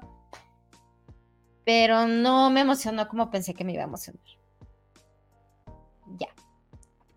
Creo que valga la pena señalar que está basado en un juego, este, pero de una manera muy de soslayo, lo que tengo entendido. Perdón, te interrumpí. No, es, es exactamente lo que iba a decir, que, que, me parece que, que como teaser o como tráiler de un juego funciona bien, o sea, que tiene unas secuencias de acción fluidas, este, emocionantes. Yo justo lo que pensé primero fue como, este es tan giro grande, o sea, hasta le dieron una cajita y yo así de güey. Con la diferencia, con la diferencia que Tanjiro es bueno y él dice que él es malo. Sí. Sí, eh, pues, cada vez que una persona anuncia que es mala, se me hace como que tiene tan poca credibilidad. Así como que, güey, cuando eres malo no lo andas anunciando, amigo. Pero bueno. Este, Pero yo creo que es lo mismo. Él no quiere ser un héroe ah, lo creo. Más bien yo siento que va por ese lado, no que es maldito ni mucho menos. Sí, sí, sí. Es de estos personajes que van a anteponerse a él, que no, no sé, no sé. Pero digamos que como a diferencia de Tanjiro no es amable, no es noble, de hecho es bastante flojo y tiene algo muy gracioso que tiene una fobia terrible a las alturas y todos se burlan de él por eso, a pesar de que es el más hábil de todos. Entonces, en fin, tiene elementos que lo hacen interesante porque no es perfecto. Sí, es, es muy importante que tenga esos elementos porque francamente de otra forma sí sería difícil de ver. O sea, o sea es, esto es, me, hace pensar en, en este, la chica de los muslos, que, que siento como, si, si, en algún momento yo pudiera ponerme a jugar este anime, tal vez me parecería bien así como que, ay, ya, este, mucho relleno, o sea, mejor entro yo a la acción, le entro, les doy unos golpes y luego le vuelvo a poner play y que siga la película. Me, me da esos vibes, francamente, y, es muy curioso que, suceda porque yo no sabía que era, eh, que estaba basado en un juego hasta algún tiempo después que lo, lo googleé. Em, difícilmente es algo que voy a ver, francamente. No diría yo que es eh, malo, solamente. Pues, pues, no, no, no me interesa no Bueno. No me interesa ver los espadazos. Pero bueno tampoco es. O sea, no, no me atrae como que, ah, pues sí, los espadazos, este, este güey que pues es el, el más, que puede hacer lo que sea, que pues los otros van a ir sacando sus virtudes, que van a ir a lo mejor perdiendo algunas este, cosas en el camino, pero adquirirán algunas otras. Es como, pues ok, está bien, pero no, no me emociona. Y no sé, creo, que yo también terminé de ver este tres episodios en la misma cuenta de, de Natalia como cuando termina diciendo, sí, el malo soy yo, ¿no? Así como que, ay, este, pero sí, sí, mucho, mucho espadazo, mucho este. Mucha, mucha coreografía de acción y demás, que pues francamente a mí no me dice mucho. Me parece que está muy bien animado, muy bien hecho y demás, sí. De hecho, yo no había reparado en el tema del CGI. O sea, tan, tan no me hizo ruido que fue como, ok, esto, esto funciona bastante bien, se ve, se ve buena onda. Pero no, no sé, me, me, acuerdo de todo el mundo hablando de, de, la maravilla que era ver el, el episodio este de Demon Slayer, el final de temporada en pantalla grande, porque entonces la animación es increíble y ves la gran pelea y te emocionas un montón. Y yo me acuerdo de mí en la sala viendo esa madre y que luego se terminó y fue como que no, güey, a mí no me emociona nada ver espadazos. ya. Bueno. Eh, es que todo depende quizás de, lo que los elementos que quiera ver. A ver, cosas, por ejemplo, que están aquí en esta imagen que me parecen muy bonitas. Eh, eh, el color del bosque en otoño, eh, del hecho de que el bosque está pintado como si fuese en acuarela, eh, a diferencia de los personajes que están en CGI, pero sus ropas tienen diferentes elementos texturizados. O sea, hay varios elementos aquí visuales que funcionan muy, muy bien. De verdad que hay mucho cuidado en eso.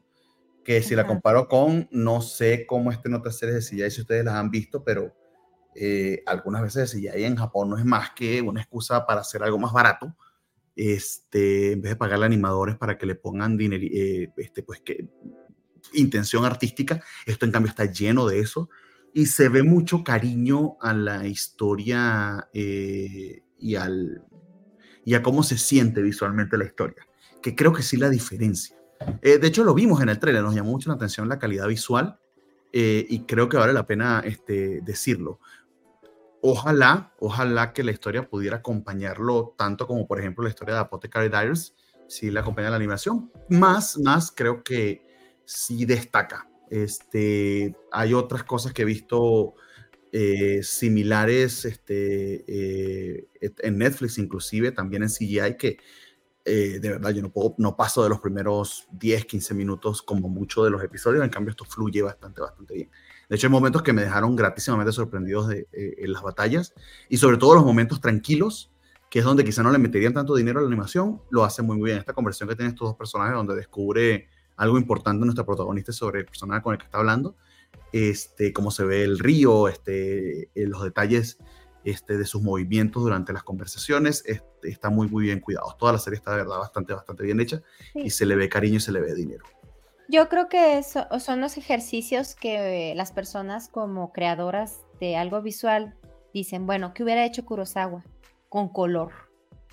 Entonces haces ese ejercicio, ok, yo pienso que hubiera hecho en esta fotografía donde están peleando en los campos, donde está, o sea, son, son, son series que te dan la oportunidad de explotar y pensar que hubiera hecho ese gran director en, esta, en este momento y ya lo haces. Entonces, es muy fotográfico, pero sí, la historia nos queda un poquito a deber hasta el momento hasta donde voy yo. No sé si más adelante se torne ligeramente más interesante, pero yo sí quiero seguirla viendo, espero tener la oportunidad.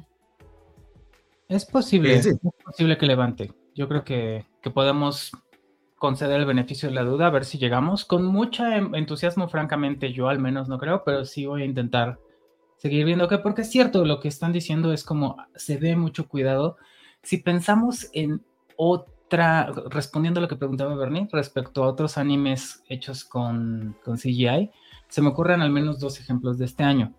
Uno, eh, The First Slam Dunk, que creo que todos coincidimos en que es una maldita obra de arte, o sea, en serio, es como, sí el CGI, pero exactamente lo que dijiste, la, la intención artística que se imprime en cada cuadro, que, que, que, lo utilizaron como base y que después lo hicieron bello. Entonces hay, hay cosas ahí muy bien logradas. Y otro que sería Bang Dream It's My Go, que de pronto en la apariencia dirías como, ah, pues se ahorraron eh, los animadores y estar trabajando y tal y cual, pero yo diría que no, yo, yo diría que justo como tiene su propio lenguaje narrativo, sus propios códigos y su propio espacio para imprimirle detalles, es, es algo que ves de manera distinta. O sea, si Bang Remix My God no es exactamente como, como mi avatar VTuber, o sea, tiene mucho más cuidado en los detalles. ¿Sabes dónde se ve? En en los instrumentos musicales. O sea, como es muy precisa la réplica de los bajos, de las guitarras, de las bocinas, los amplificadores, los pedales, toda la, toda la maquinaria que utilizan es muy precisa la réplica, número uno. Y número dos, el trabajo, em, e, esto que hacía horrible Gohans en, este, en la, la miope, en este, la chica de los lentes, de ah, eh. Decíamos, se ve horrible, es ridículo, te distrae, molesta. Eh, en Bang Bang Dream It's My Go lo hacían formidable, porque eran estas cosas que haces con la dirección de la cámara en el momento preciso. Cuando están tocando una canción, cuando tienes que ver a todo el público, cuando quieres que algo esté orbitando para mostrarte los rostros de las chicas en un momento de mucha emoción. Entonces, creo que, que, que cada quien ha tenido la misión, en este caso, de integrar estos recursos de animación de una manera significativa y no nada más a lo güey como si lo ha hecho Gohans en otros momentos, como que son los dos buenos. Fíjate, dimos con tres ejemplos, ¿no? Dos muy buenos, creo yo, Slam Dunk y Bang Dream Meets My Go, y uno muy malo que sería em, The Girl I Like Forgot Her Glasses. en medio, si pensamos en esto que ya hablábamos del anime Redención de Gohans de, eh, de, Kineko, eh, The Masterful Cat is the First Again Today, donde se utilizan esos recursos, pero poquito, en la medida en la que dices, mira, ahorita que sale un edificio vamos a hacerlo así y ya vamos a contar la historia del gato y de Saku con normalidad. Entonces, probablemente el tema es, pues no que no se utilice, sino que se utilice con algún sentido. Y eso es exactamente lo que vemos en Onimusha. Es, eso es verdad. Eh, ojalá levante la historia y pues se deje acompañar. Eso estaría bien. Valdría la pena verlo. Muy bien, pues sí, ojalá. Este, eh, ahí la tienen en Netflix. Este, ya está completa porque Netflix le encanta eso de eh, que no haya misterio alguno y que tú lo veas como quieras, este, bueno o malo, dependiendo de cada, cómo lo vea cada quien. Este, pero, pero ahí está. Este, que por cierto, Netflix está por estrenarse eh, muy, muy pronto. Cuidado si ya no lo hizo y lo perdí por completo. la versión de Scott Pilgrim de Saint Saru, que yo aún no me termino de decidir si es anime o no medio raro eso, este, pero que va a estar allí también, vamos a ver, o sea, dependiendo de cómo, cómo nos impacte, podemos este, comentarla, ¿no? Eh, dicho eso, en la lista teníamos, eh, seguía Spy Family, más este, Jorge no ha dado señales de vida que nos iba a acompañar y es el, mayor fan de Spy Family acá en la mesa eh, y que creo que fue el único que la vio. Este. Yo vi la el primer capítulo con la... Ah, ok. Y hablando de, precisamente, se acaba de aparecer con su mejor este, look Cyclops eh, y un peinado a lo peso pluma. A lo peso pluma. Es, la, de... Don Jorge. La, idea es... Eh, bien, aquí corriendo, este, esperando que llegar a tiempo vaya un poco más, este, bueno, llegar a tiempo de, no, no tiempo, es decir, a tiempo de Spy X Family, para hablar de Anya, lo vaya todo, sí. Eh, pues sí, pues llegaste en el momento preciso, amigo. qué, buen timing. Eh, justamente nos toca hablar de Spy Family. Eh, Nat nos dice que logró ver este, o al menos el primer episodio de la tercera. ¿Es tercera temporada o segunda temporada? Ya me perdí. Es segunda este porque dicen que la segunda fue el segundo cur, pero pues si se gastaron un opening, para mí es la tercera. ok, exacto. Cada opening puede ser contar como temporada, ¿es cierto? Entonces, este, eh, una de las más populares de los últimos años, sin duda, y que creo que tiene, sigue teniendo un gran fan base. De hecho, eh, les comentaba que fue la Friki Plaza este, y entre los millones de muñecos de, de, de, Tanjiro este, y los Naruto que nunca deben faltar, la cantidad de Anies que había era este, sorprendente. Eso habla de la popularidad del personaje. También había muñequitos de Skibidi y Toiles, que también se lo comenté a Gabriele, pero este, las Anies eran más. Entonces, este, querido Spock, Querido este, Jorge, cuéntanos. ¿Qué ha pasado con Spy Family hasta ahora y qué tal va esta segunda, tercera temporada? Pues Anya volvió eh, en un ritmo ligeramente mejor que como se había quedado la, la segunda mitad de la primera parte. Eh, con muchos clips pequeños que te hacen world building de, de, todos los personajes, además de, pues, de la familia central. Eh, la, fortuna de todos estos es variada, ¿no? El episodio de Señorito Demian es así como Chef Kiss, esto es lo más hermoso que, este, que ha dado, es de lo más hermoso que ha dado Spikes Family. Y luego eh, de Yuri me parece muy interesante porque la verdad es que está bien aburrido, pero al mismo tiempo está eh, pues muy importante, o sea, es como, no, pues acuérdate que el mundo es como terrible, ¿no? Eh, que, estos personajes habitan un mundo terrible, por más que las peripecias de Anya sean como muy lindas, ¿no? Entonces, eso, me gustó de, de, Yuri, aunque tiene este, este, problema de ritmo. Y ya después de todos esos episodios, ya te dieron como esta idea de, eh, ya viene eh, una, una, trama importante, un capi, una aventura que les va a llevar eh, varios capítulos, que es justo todo esto que está pasando en el barco con Yor. Eh, está lindo porque está yendo a algún lado el personaje, que a lo mejor no siempre la vemos ir a algún lado mientras le disparan literalmente en el trasero, pero, pero aquí eh, tiene un par de reflexiones que parecen tener bastante sentido a, como yo lo veo, ¿no? Eh, Anya sigue siendo muy, muy carismática. Eh, desearía que no tuviéramos a Bond, pero pues no, no podemos tenerlo todo, hasta tuvo su episodio y estuvo aceptable para lo que, para lo que había. Y pues vamos a ver hacia dónde va, ¿no? Yo creo que el hecho de que este capítulo tenga personajes nuevos, tenga acción e intriga, ayuda bastante eh, a, mantener la franquicia, porque pues el, el, gran problema en la segunda mitad de la segunda mitad de la primera temporada ya andan peor que los de Attack on Titan, ¿no? Era que no, no sentías que pasara nada y aquí ya estoy, eh, bueno, eh, te, te, dan esta idea de, bueno, va a pasar una cosa en la temporada y lo demás va a ser world building, lo que me recuerda mucho una de las grandes eh, series de animación de este siglo, mi pequeño pony, la magia, la, amistad es magia, porque no lo trajeron como la amistad es magia, pero es muy importante que notemos que no es la magia la amistad, sino que la magia y la amistad son eh, un elemento isológico en el mundo de mi pequeño pony, donde solo pasaba una cosa importante en la temporada y todo lo demás era conocer a los personajes y encariñarte con ellos y ver sus gimmicks, ¿no? Es bastante parecido en ese aspecto. Y pues eh, se quedó en, un continuará. Eh, sabiendo que viene, viene, viene, acción, ¿no? Algo le va a pasar a Yor, alguien va a tener que, que morir, y pues lo vamos a estar viendo todo desde la perspectiva de una pequeña de cuatro años que es telepata. Muy bien, y que se viera una película de Spy Family ahorita en diciembre. Eh, ah, sí, allá en Japón. sale este, en pantalla IMAX y todo, como, como Evangelion 3.0 más 1.0 con todo, sí. O sea, que de que hay un público, lo hay, está, es bastante, bastante popular. Eh, nos decías, Nat, que tú sí este, lograste ver un primer episodio. Yo aquí lo que te preguntaría es lo mismo que me preguntó a mí Nat sobre el héroe del escudo. ¿Puedo saltarme la segunda temporada y empezar aquí? ¿No me perdí de nada? Porque honestamente, eh, eso fue lo que, lo que me, este, no me permitió ver los primeros episodios de la tercera te diría que sí, eh, la verdad es que te diría que sí. Eh, hasta que no salga eh, Fiona Frost, My Love, no hay nada de la, de la segunda eh, mitad de la primera temporada que necesite saca. Mm, ok. Nada, cuéntame, qué te pareció?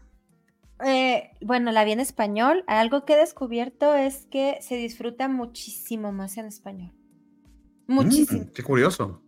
O sea, sí se las recomiendo y eso que somos aquí, ya saben, súper... Elitistas. Sí, puro japonés y la chica. no, véanla en español. pues mira, pero sí puedo entender eso. Bueno, habla y te empiezo a echar hate después. No, no, nada más eso, o sea, la regionalización de muchas cosas le dan más sentido al, a lo cómico de la serie, se disfruta más. Entonces la vi el, el, primer capítulo en español y reí mucho, o sea, sí, sí la disfruté muchísimo más. Yo no vi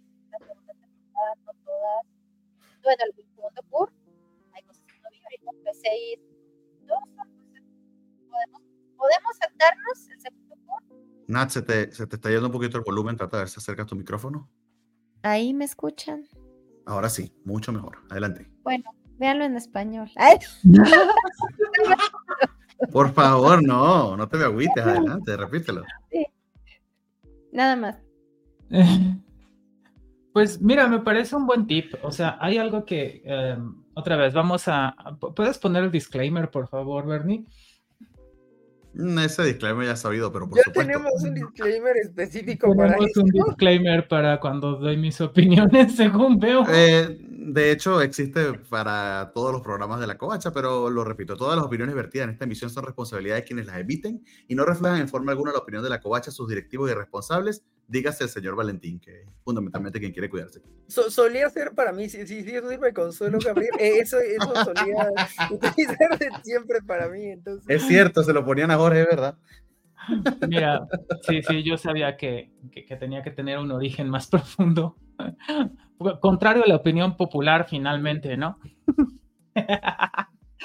bueno, entonces empiezo. A ver, obviamente no me parece debatible que les guste Spy Family, qué chido, que les gusten sus personajes, qué bueno que los quieran mucho, qué bueno que les encante Anya, adelante. Pero Jorge es al menos la tercera persona que he escuchado en este tiempo abogar porque hay que tenerle paciencia a una serie que es puro relleno, O sea, en serio, escuchen sus palabras una por una y es como, ay, es que entonces va a pasar esto, es que va a pasar tal. Es, que lo quiero mucho. Y es, no, pero es que los Slice of Life no son así. Los Slice of Life tranquilamente no se tratan de nada. Y, y, la enseñanza es que lo que vimos eso fue bonito. Y este nada más es un anime aburrido. O sea, no tiene personalidad, lo odio. Por, eso, por, eso, pidió el disclaimer, ¿eh? Sí, pero bueno, insistiré nada más en este punto, en lo, que, porque obviamente no lo voy a ver, o sea, ¿saben cuándo lo voy a ver? Lo voy a ver cuando llegue la película. Irremediablemente vamos a tener que ir a ver la película para poder hablar al respecto. Y pues ahí tal vez le preguntaremos seguramente a Jorge qué cosas son clave para que estemos al día. Y pues tendremos que ver un episodio o dos y luego ya podremos ver la película pero, pero sí, muy en serio, es lo que escucho de la gente, eh, pues que sabe de análisis de anime y que sabe verlo y que es fan, te dicen, tienes que tenerle paciencia. Y es como, no, yo no tengo paciencia en la vida, al menos para este anime. Tal vez para otros sí, pero para este no funciona. Para mí.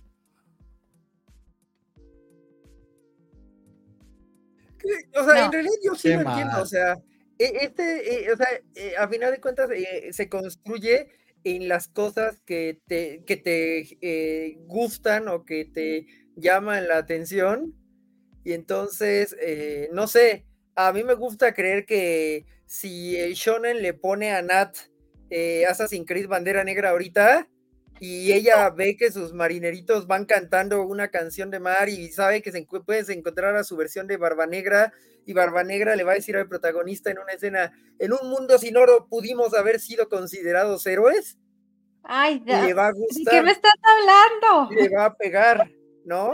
Porque ahora mismo los piratas son los, los y, también por eso One Piece lo va a pegar. Y yo tengo que reconocer, o sea, eh, eh, las personitas chibi, así como que las tienes que cuidar y que son eh, gimmick y todo, o sea, sí son así de, eso es lo, que yo quiero en la vida, ¿no? Este, Mayday en, en, Spider, en Across Spider-Verse es como lo, que más amé, Pan en Dragon Ball Heroes, ¿no? Es así, es que son muy, muy tiernitas, o sea, ah, y si no tienes esta eh, idea de es que pues me gustan la, estos personajes que son muy chivis de estos niños que son verdaderamente niños, eh, porque al final hace sus pataletitas, no importa que tenga poderes y esté intentando a, lo mejor que puede adaptarse a un mundo que las excede con sus poderes. Eh, pues hace sus pataletitas y es una niña, ¿no? Y es lo mismo que pasa con Body Daddies, o sea, que con Body Daddies lo interesante es que, o sea, sí, sí la pongo por encima, sin duda. Eh, pero pues tienes que tener este gancho, o sea, si el gancho no te funciona, no creo que aplique, pero, pero es un gancho muy universal, por otro lado, porque pues la razón por la cual Bernie ve tantos, tantas figuras de niñas es porque pues es una especie de gancho que sí todavía es universal, aunque creamos que no, ¿no? Sí, excelente, excelente argumentación la de Jorge, porque es un, es un gancho tan universal que lo tenían nuestras abuelas en las figuras de porcelana, y, lo, y lo verán nuestras, bueno, los nietos de ustedes en, los, en las figuritas de, de, Bernie, así como, ah, sí, claro, ahí está la, figurita de, del abuelito, de la abuelita, y, y completamente de acuerdo. Si, si, si incluso suscribo esa forma de argumentar, pues lo decía como, pues hay animes y cosas que me gustan a mí por default, por tener que ver con lo oscuro, lo siniestro, lo XY, y es como, pues eso me parece bien, y hay gente a la que no, eh, pero, pero me parece muy correcta y honesta la argumentación de, Jorge, y es muy bueno que, tengamos su opinión aquí en la mesa y su guía para cuando tengamos que fumarnos eso en el cine. yo, Yo, sin duda me vuelvo a ver toda y les digo como de este capítulo, sí, este capítulo, lo único que sí les digo es, hay un capítulo que claramente es filler, pero es tan random que se necesita ver que es cuando el, niño de la escuela cree que se va a ir y le empiezan a cantar. O sea, sí, es filler. Fue el, fue el, mejor del segundo. Pero, pero, es lo más grande que han hecho. Es, una, todos, le, todos le cantan, se pone una cosa súper dramática y el tipo no, no, no, no quiere volver a la escuela al día siguiente porque... Es que le cantan de despedida, porque él cree que como su papá vendió la compañía, se quedó sin trabajo y no, sea, absorbió la compañía a alguien, pero sigue funcionando la compañía igual. Entonces no quiere regresar porque pues ya le dijeron adiós. Porque, exacto, y, es un chiste, de verdad, o sea, para mí nivel más falta de, lo genial que es. Y, y sí, ese, es el mejor episodio de ese curso. De, hecho, Gabriel, si tienes que ver un episodio de Spy Family, BS, no tienes que ver absolutamente más nada, está muy, muy bueno. Pero es, una, es una anomalía, es una anomalía. Está muy chistoso, la verdad. Está muy, muy bueno que, por ejemplo, aquí eh, en esta temporada, por la división que le están haciendo, ya se vuelve como de, Gabriel, mira la parte en donde juegan cartas porque está chistoso, pero no mires la que sigue porque no tanto, o sea, ya se, vuelve muy caótico este asunto, creo yo. Sí, lo creo, lo creo, pero pues bueno, creo que, creo que las cosas bien, van bien para Spy Family, claramente. Este, se esperaba eso y pues así continuará al menos un tiempo. Y hablando de oscuro y siniestro, eh, que nos decía Gabriela que le gustaba, eh, Jorge, ha llegado el día. Pensé que nunca iba a llegar. Van tres años del programa, 119 capítulos y finalmente vamos a hablar del capítulo final de Attack on Titan y hablar del final de Attack on Titan. Ah, caray, ahí sí es verdad. Además, el programa, sí, ¿no? El programa empezó y ya estábamos en el final, final, final uno, ¿no? Sí, exactamente la Covacha Anime empezó en la última temporada de Attack Titan no se terminó esa madre. Este, wow, sí. Eh, ¿Cómo prolongaron esto? Eh, finalmente un episodio de una hora, eh, una hora y 30 minutos aproximadamente, básicamente una pequeña película. se estrenó el sábado pasado. Nuevamente, como pasa con casi todos los extremos estrenos de Attack Titan, se cayó la, la plataforma de Crunchyroll este es el anime de los normies, en el muy buen sentido de la palabra. Muchísima gente que no ve anime ve Attack on Titan y se queda muy atrapado con las primeras temporadas. Luego ya es un ejercicio de paciencia que más bien pareciera muy otaku, pero no sé cuánta gente que no ve anime ha podido soportarlo. Y llegamos a este final que está lleno de controversias desde que se publicó en el manga, que mucha gente coqueteaba con la idea de que el anime iba a ser una reversión porque hay unas críticas bien fuertes que yo creo, algunas bastante bien fundamentadas, sobre lo que pasó en el final de Attack on Titan y si hace sentido o no, pero que terminó siendo relativa o, bueno, con ciertas aclaraciones, sobre todo en el epílogo, pero bastante fiel al manga. Eh, pero entre los fans de Attack on Titan acá, este, que yo quisiera contarme entre ellos, pero llega un punto en el que efectivamente me decepcionó demasiado la historia eh, creo que el más fan acá es Jorge y luego estaba Rafa, que desafortunadamente no pudo acompañarnos hoy. Jorge, ¿qué te pareció ese último episodio de hora y media? Puedo decir al menos que Mapa tiró la casa por la ventana. Hay unas este, secuencias que me extraña que no hayan sucumbido a la tentación de estrenar esto en el cine, porque lo pudieron haber hecho haber llenado las salas y hubiese valido la pena. Completamente de acuerdo. Eh, perdón antes de que hable Jorge, porque seguramente tengo menos que decir que, él. Eh, completamente de acuerdo. O sea, yo en la, algo de lo que me puedo apreciar es que nunca tuve interés en ver a Attack on Titan. Y, y, conforme lo veía avanzar, veía cómo se ponía peor la cosa. O sea, era como, no, de verdad no puedo.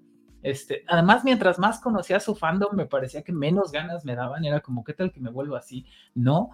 Pero viendo este, estos, digamos, episodios finales, estos dos especiales, justo lo que yo estaba pensando era, ¿por qué no hicieron esto una peli de dos horas y media con una que fuera una síntesis de tal cosa? Fluía un poquito recorte, unos ajustes y hubiera sido espectacular. Estoy muy extrañada de que no lo hayan hecho o de que no lo vayan a hacer. Sí. De hecho, el que no lo vayan a hacer puede que, mm, puede que sí lo vayan a hacer. Eh, y honestamente yo iría. Este, visualmente está espectacular, sobre todo esas últimas escenas en el Titán Fundador. Puedo entender por qué se tomaron su tiempo, este, porque sí se ve que Mapa le metió muchísimo, muchísimo cariño. Se nos fue Don Jorge, no sé si ya volvió, ¿qué le pasó? ¿Se aburrió? ¿Se le fue el internet? No pidió de que lo interrumpiera, perdón. Maldita. No, no, no, no, no, no, para nada, para nada. Eh, sí, no, de hecho concuerdo con esta idea de que no acabo de entender por qué decidieron no proceder, no aventársela en cine. Era un rumor muy fuerte y probablemente ese habría sido un punto que, que habría mantenido el hype, ¿no? Porque, o sea, yo sé que se pueden haber caído los servidores y todo, pero a final de cuentas eh, pasa como pues con las series de Netflix, se, va el hype, ¿no? Yo siento que en comparación con el fenómeno que fue que, que ha sido Attack on Titan, eh, eh, su final llega desangelado, no porque la animación sea mala, y no porque yo odie el, final. De hecho, una de las cosas que a mí me, llama mucho la atención es como, ¿por qué odian el final de Attack on Titan los fans de Attack on Titan? Eh, porque para el universo de Attack on Titan es un final bastante, ya no ya no decente, sino feliz, ¿no? O sea, esto pudo haber acabado en que todos se morían y, e iría con la naturaleza de lo que vimos previamente y, alguien llegó, o sea, es como de, pues, se, logró un, cierre en donde algunos de los protagonistas principales no perecieron. ¿Qué pasa? ¿Por qué Bernie se está riendo y tapando la boca? Sí, estoy dejando que, que, estoy dejando que don Jorge diga sus opiniones. A ver, entonces, Bernie, digo, Jorge dice que fue muy feliz el final. Ese es el problema. O sea, no es muy feliz, pero estamos hablando de un universo en donde eh, al, segundo mejor peleador de la humanidad se lo cargan de la manera más desesperanzadora. Así que literalmente acabas de ver ese capítulo y, casi quieres ir a aventarte así como de eh, el, cloro o algo así, ¿no? Así como, es que ¿por qué es tan desesperanzadora esta cosa, no? La hermana del... El chaparrito ese.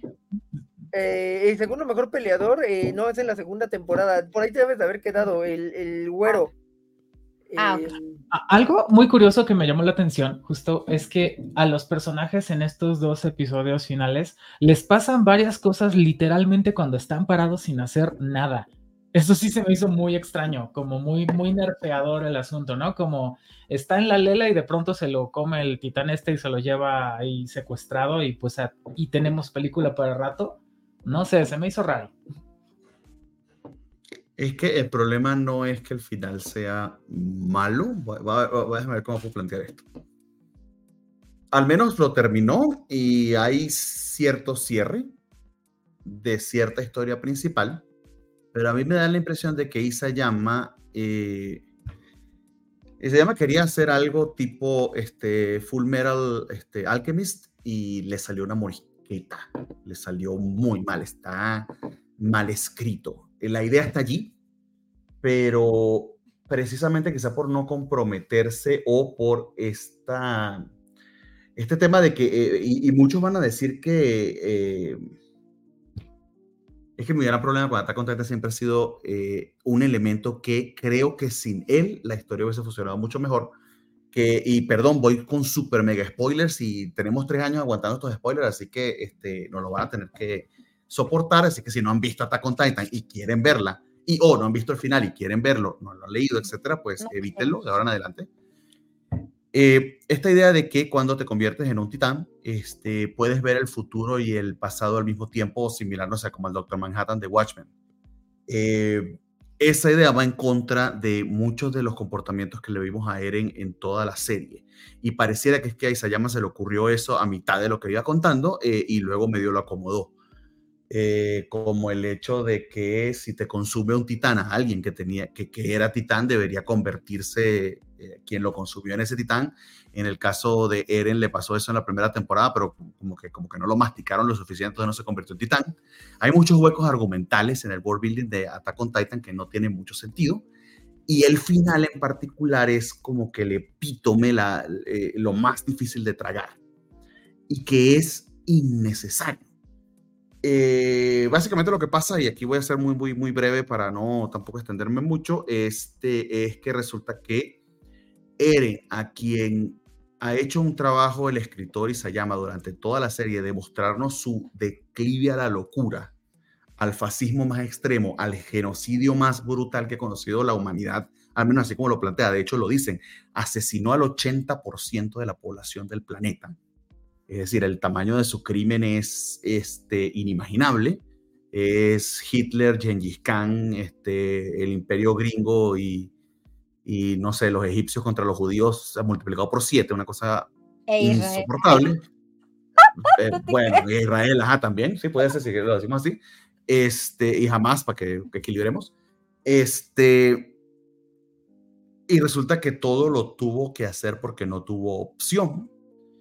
Resulta que se sacrificó y lo hizo para que sus amigos se vieran como héroes eh, y que él lo sabía desde un principio. No entiendo la razón de eso. Este, pudiste haber dejado a Eren como estaba, como el antihéroe, eh, perdón, no como el antihéroe, pero como el villano que es y en el que se va convirtiendo, como una metáfora de lo que la, filosofía del fascismo hace. Como un Breaking Bad del anime. Sí, pero sin la, sin, la redención al final, porque ya era muy tarde y no necesitaba. Y la, redención, y, la, y, la, redención es como el, el, escape fácil de eh, eh, tengo esta última vuelta de tuerca que quiero mostrarte, porque sí hay una vuelta de tuerca en Attack on Titan, que es la revelación de, del origen de los titanes, etcétera, que sí funciona muy bien, pero que está mal escrita, está mal fundamentada, como ha pasado con muchos huecos argumentales que tiene Attack on Titan, y que si te pones a ver no son necesarios. Tú le quitas ese elemento, Eren se queda como el villano horripilante que es, que no tiene perdón y que lo está haciendo porque él efectivamente cree que es lo mejor. De hecho, Paradis termina deveniendo, deviniendo en un estado fascista porque es que ¿qué otra cosa iba a pasar. Obviamente todo el mundo está contra Paradis porque asesinó al 80% de la población. Obvio eso iba a pasar. E Isayama lo sabe, porque por eso lo pone en el epílogo. Termina convirtiéndose en un estado este, militarista y fascista este, Paradis porque no, no queda otro camino. La redención de Eren es innecesarísima. Y eso no significa que mi casa no podía no amarlo como lo, como lo ama, como todo personaje trágico, que inclusive el hecho de que la fundadora estuviese enamorada de este rey que abusaba de ella también es una contradicción en sí misma, pero, pero tiene algo de realidad y es trágico. Y lo pudiste haber dejado así. Este, es esa conversación, esa necesidad de redimir a Eren que está mal escrita, que es lo que es más decepcionante porque yo le he podido inclusive perdonar los errores en cuanto al viaje en el tiempo de, de, de con Titan, sobre todo el tema de que Eren este, terminó matando a su papá, pero porque, o sea, ya, ya te lo iba diciendo se llama de siempre, lo que, que Eren todo lo sabía desde un principio cuando le besó la mano a historia y ah, eso para mí no tiene sentido, ¿sí? son peleas que hemos tenido con, que he tenido con Jorge y con Rafa muchas veces, pero el hecho de que lo dobletee en el final sin necesidad es, es verdaderamente triste.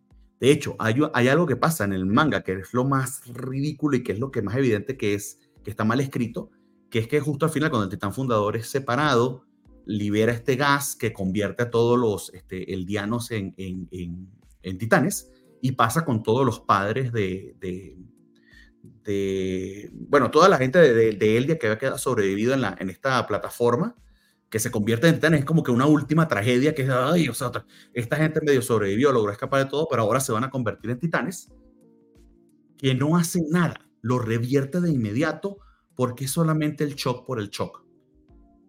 No lo necesitabas. Eh, y ese es el tema. No es que esté malo el final por ese, o sea, Isayama lo venía preparando en cierta medida, pero para el fenómeno que era Attack on Titan, para lo bien escrito y planteada que estaba en un principio, para la metáfora que pudo haber sido sobre las perversiones del fascismo como estamos muy cerca de ellas, era innecesario. De hecho, es muy triste porque no es que le falte, es que le sobra. Quítale todo eso y Attack on Titan yo la pondría entre los mejores animes de la década. Pero por esa existencia... Le tembló la mano.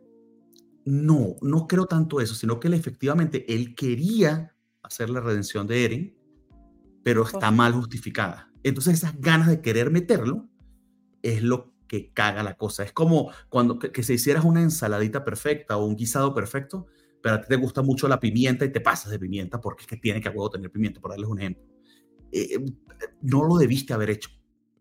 Eh, y solamente haber quitado ese elemento lo hubiese hecho, creo que yo, que casi perfecto y medio, medio tratan de arreglarlo en el, en el, en el epílogo del anime, que no recuerdo si está en el manga o no, honestamente, esas últimas escenas este, con los créditos de todo lo que pasa muchos años en el futuro, este, te hablan de eso, o sea, que estamos en este perpetuo ciclo de violencia, ¿no? Que, que, que, no nos vamos a salvar de ello. E, eso estaba muy bien como metáfora, es estas ganas de redimir a Eren. Eh, lo de Eren, eh, a ver, yo no digo que, seamos Dios para nunca para, para perdonar todo, pero es que en cierta medida es imperdonable. Y honestamente no necesitaba redención. En su personaje estaba ese descenso a la locura. ¿Por qué no lo dejaste? Esa es mi gran, mi cuita con, con, con y, sobre todo viendo lo que pasó con el anime. Este, vuelvo, repito, desafortunadamente llamas este, con sus ganas de redimir a su héroe, la cagó a lo que pudo haber sido muy, muy bueno. Y creo que lo que me da mucha rabia es ese potencial perdido.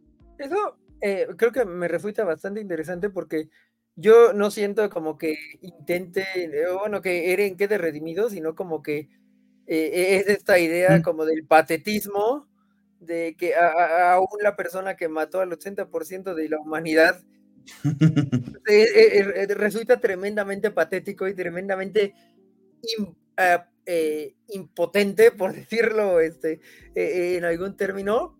Y creo que eso funciona para, para mí, por eso yo creo que, que veo el final como con ojos ligeramente más, este, no comprensivos, porque claramente no- Benévolos. no, no es ser como, sí, benévolos, o sea, porque pues es como, Sí. pues hizo todo esto, no le sirve de nada, este, se dice a sí mismo que es para, es, para ello, pero no alcanza la libertad, y dice, ah, bueno, pues otros sí la van a alcanzar, padre ahí, pero, al, pero se quitó totalmente para que según otra- otros puedan alcanzar, entonces sí encuentro cierto patetismo en ello que hace que funcione para mí.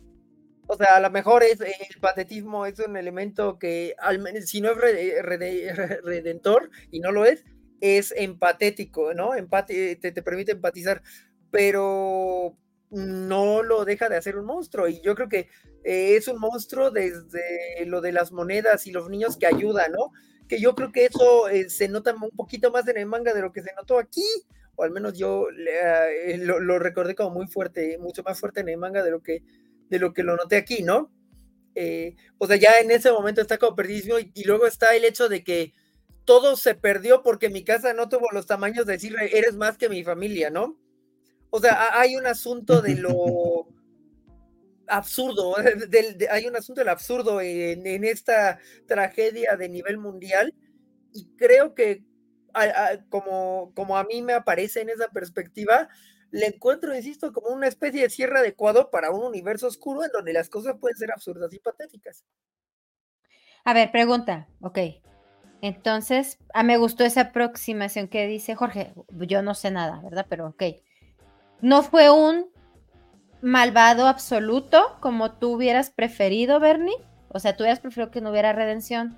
Pero en la No, lectura no, no, de eh, no, no, Jorge- no me pero en, la, es que, eh, en la lectura de Jorge, no nada más no hay redención, sino te das cuenta que un, el más malo de todo el mundo, pues puede llegar a ser patético en muchos otros aspectos. Entonces, Es que el, el tema, el tema no es tanto que, él- eh, que él no se arrepienta o que inclusive no haya justificación, el- no, no, no quiera justificar lo que hizo. De hecho, creo que todo buen villano eh, es buen villano en, en cierta medida de que cree que sus este, razones son justas. Inclusive cuando sus razones son solamente el caos, que es el ejemplo de cuando utilizan bien a Joker. Este, el villano cree que está haciendo el bien. De hecho, por algo funcionó Thanos también en, en- en Avengers, ¿no? En, en Endgame y en las demás películas, porque efectivamente hay gente que inclusive concuerda con su, con su este, filosofía. Eh. El tema es que es que Eren siempre lo supo, es lo que te dicen, no quería hacerlo, dice él que no podía evitarlo y se lo contó a mi casa y a... ah, se me olvidó el nombre del, del rubicito Arvin, Arvin. Arwin. a Armin, se los contó a ambos y les borró la memoria. Es decir, Eren desde siempre, porque inclusive lo dice desde el principio de la serie, esta es la gran mind blown, este, él ha sabido todo porque siempre ha tenido al titán este, dentro de sí, al titán, el que sea que tenía, el del papá, y luego el titán fundador que le ataque, permite- eh, del ataque el es de del que, ataque. bueno, Shigeki no Kyojin es de que podía como ver el futuro. Que, pero bueno, o sea, sí sabía, pero- Entonces, Entonces nunca doy. hizo, nunca hizo nada por evitarlo, porque según él no podía evitarlo porque su solución fue esta. Quiero que mis amigos se conviertan en los héroes que salven lo que quede del mundo para que puedan ser felices, A ver, pregunta. Entonces lo sabía desde No. niño. supuestamente. Eso no tiene pero sentido. lo sabía conscientemente. O sea, Sí. porque en teoría no está consciente de ello hasta historia. Jorge lo dice, no tiene sentido. Jorge. O sea, así como los huecos, los huecos de que el titán cuando lo mastican, este, ahí sí se convierte en titán, pero a él que se lo pusieron en la boca y fue como un chicle, no, o sea, una cosa, hay huecos argumentales no tiene sentido, eso no tiene sentido. Es que ¿Para si qué, pudiera ese- para, qué, sentido. para qué se rebusque? No, Bueno, no lo tiene, se Bueno, no sé, es que te, El te digo, está mal hecho. La, eh, eh, si, si el punto de la locura es cuando ves a la mano de historia, para mí. Supuestamente él ahí se dio cuenta de todo. Ajá, o sea, se supone que es cuando lo concientiza. Sí, sí, pero se supone que él experimenta porque lo dice pasado y futuro al mismo tiempo. Tú no puedes meter viajes en el tiempo de un protagonista que no afecta al pasado cuando reconoce el pasado y lo vive al mismo tiempo. Pero es que en teoría él no ve el pasado desde su propia perspectiva. Porque, cuando, porque cuando está sobre el titán eh, gigante, no es él, o sea, él está abajo y él está arriba. La versión del futuro está arriba, no es la versión del pasado que está abajo. No puede haber esa versión del... Esa es tu lectura, pero así no funciona. Pero es que se ve, él, se ve, él, en, el hombro de la titán de gigante. Pero eso no tiene sentido, Jorge, está mal. Pero son dos versiones, es como, a ver, eh, vamos, vamos, vamos a nuestro momento clásico. Eh, Volver al futuro. En, en, Volver al futuro 2 hay Doctor de 1955, va Doctor de 1985. Son dos versiones de Doc. Uno sabe que va a tener éxito y el otro no. Eso es lo que pasa ahí. Hay un Eren en, la, en, la, en el hombro de Titán de, de gigante y le está diciendo, hazlo ahora y no es el que está eso abajo. Funciona, eso, eso, funciona una filosofía de viaje del tiempo, de, volver al futuro, que ya sabemos que no es correcta, pero eh, eh, eh, está en tu, en tu construcción de mundo, pero es que en esta te dicen que él efectivamente puede afectar al pasado, porque de hecho lo hace cuando se consigue con su papá. Y cuando oh, pregunta. le, afecta la decisión de su papá de no comerse a la familia real. Entonces, o sea, está en el presente, pasado y futuro. Él puede viajar y afectarlo. Entonces, ¿el final puede no ser el final? Porque él puede todavía afectar el pasado. Sí, pero, pero no, no, fue como quedó, o sea, pero no fue como quedó. El hecho de que lo estemos debatiendo te dice lo mal escrito que está. La línea de tiempo. Sí, pero Yo no estoy así de controversia, pero por lo que están diciendo, si es Dios, porque está en todos lados al mismo tiempo. Sí, pero es un pues Dios, eh, eh, es un Dios que si queremos verlo como alguien heroico, porque supuestamente él dice que lo hizo por sus amigos, y creo que Sayama medio lo critica en ese aspecto, él dice que dejó que todo esto pasara para que ellos se convirtieran en héroes y la humanidad ya no los persiguiera. Y literal lo que pasa es que la humanidad destruye a la mierda la isla de Paradis porque mató al 80% de la humanidad. O sea, y ahí lo, que él, lo, que él quería fue, lo empeoró, pero a la de viejísima potencia. Y están sus amigos en esa isla. Sí, claro. Eh, ellos todos, todos son de esa isla. Todos son de esa isla. Pues sí, pero, pero ¿qué, qué, qué, qué esperabas cuando eh, aniquilas al 80% de la humanidad? Que te quieran mucho. Pues la historia dice que más o menos. Ah, que te tengan miedo, ¿no? que te tengan miedo. Pues, pues sí, sí tenía que haber venganza, eso es cierto. A ver, hay, hay cosas que, que, que de plano, si, si vamos, si vemos esa narrativa donde dices, se está acabando esta historia y quieren o no hacerme el lavado o la redención de Eren, es, es difícil, incluso no, no, no predisponiéndonos a decir que ese es la, el tenor de la lectura oficial o no. Hay cosas que sí son absurdas y que, que está muy cabrón. A ver, cuando dice Eren, eh, no quiero que mi casa quiera a nadie más que a mí. Incluso aunque pasen tantos años, es como. Está tan enfermo este güey. Pero es el patetismo que dice Jorge, ¿no? Es un ser patético. A ver, Gabriela, Gabriela, y yo eso lo acompaño, como lo dice Jorge, porque Eren lo pudiste haber pintado como un personaje patético, pequeñito, que por las razones equivocadas mató a todo el planeta, es delenable, y muéstralo en ese patetismo. Pero no le digas que pudo, que tenía el poder dice ahora que no, pero es que lo dice y lo hace porque afecta el pasado de su papá. no digas que, no, que, no, que, tuvo el poder para cambiarlo y decidió no hacerlo y que para salvar a sus amigos. Pero es que, o sea, la idea es que no tiene poder para cambiarlo. O sea, digamos, o sea, es Strange. O sea, literalmente es Strange. Vamos a la otra película de viajes en el tiempo.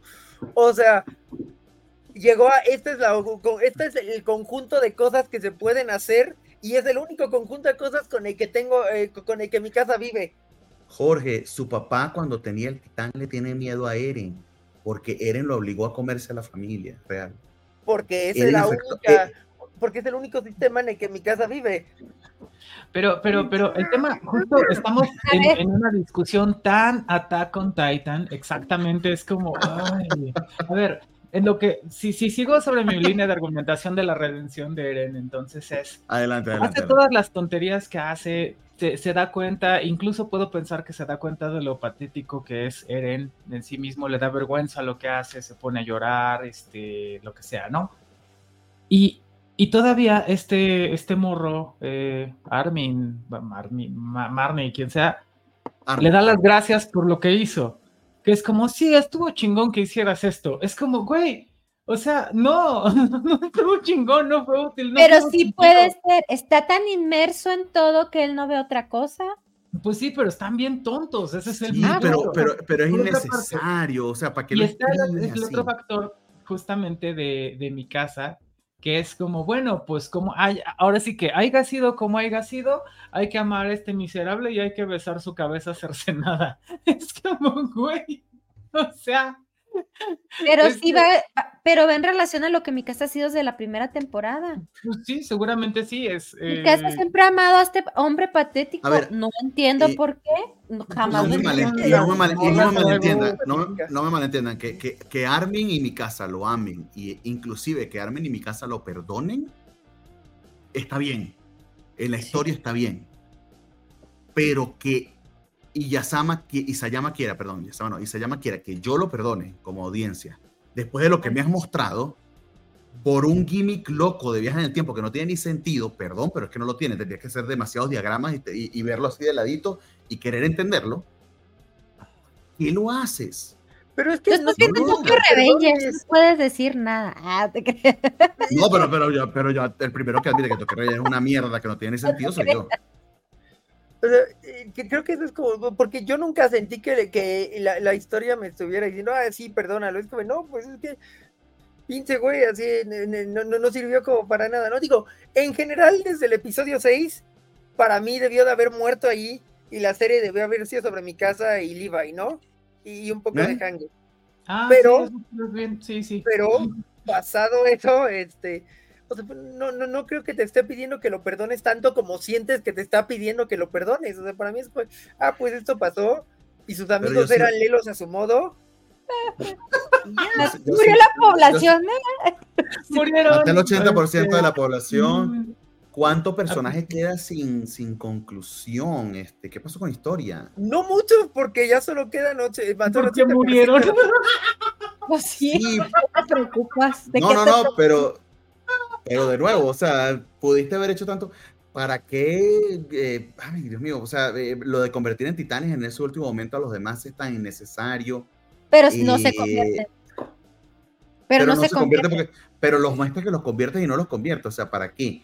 Eh, Para que te estreses nomás. Sí, o sea, ese es, un- ese es para estresarse, pero es, es un estrés así como leve. O sea, tampoco es el peor pecado que ha cometido. O sea, es, que esto, esto es lo que me saca. O sea, Jorge González no hable de estreses gringos leves porque tú te has estresado por cosas más leves contra alguna de no tus son tan leves, es que ese, ese es el punto. No o sea, es como eh, eh, en un universo donde es de te voy a dar a Luke, pero ni le voy a poner el sable que usaba.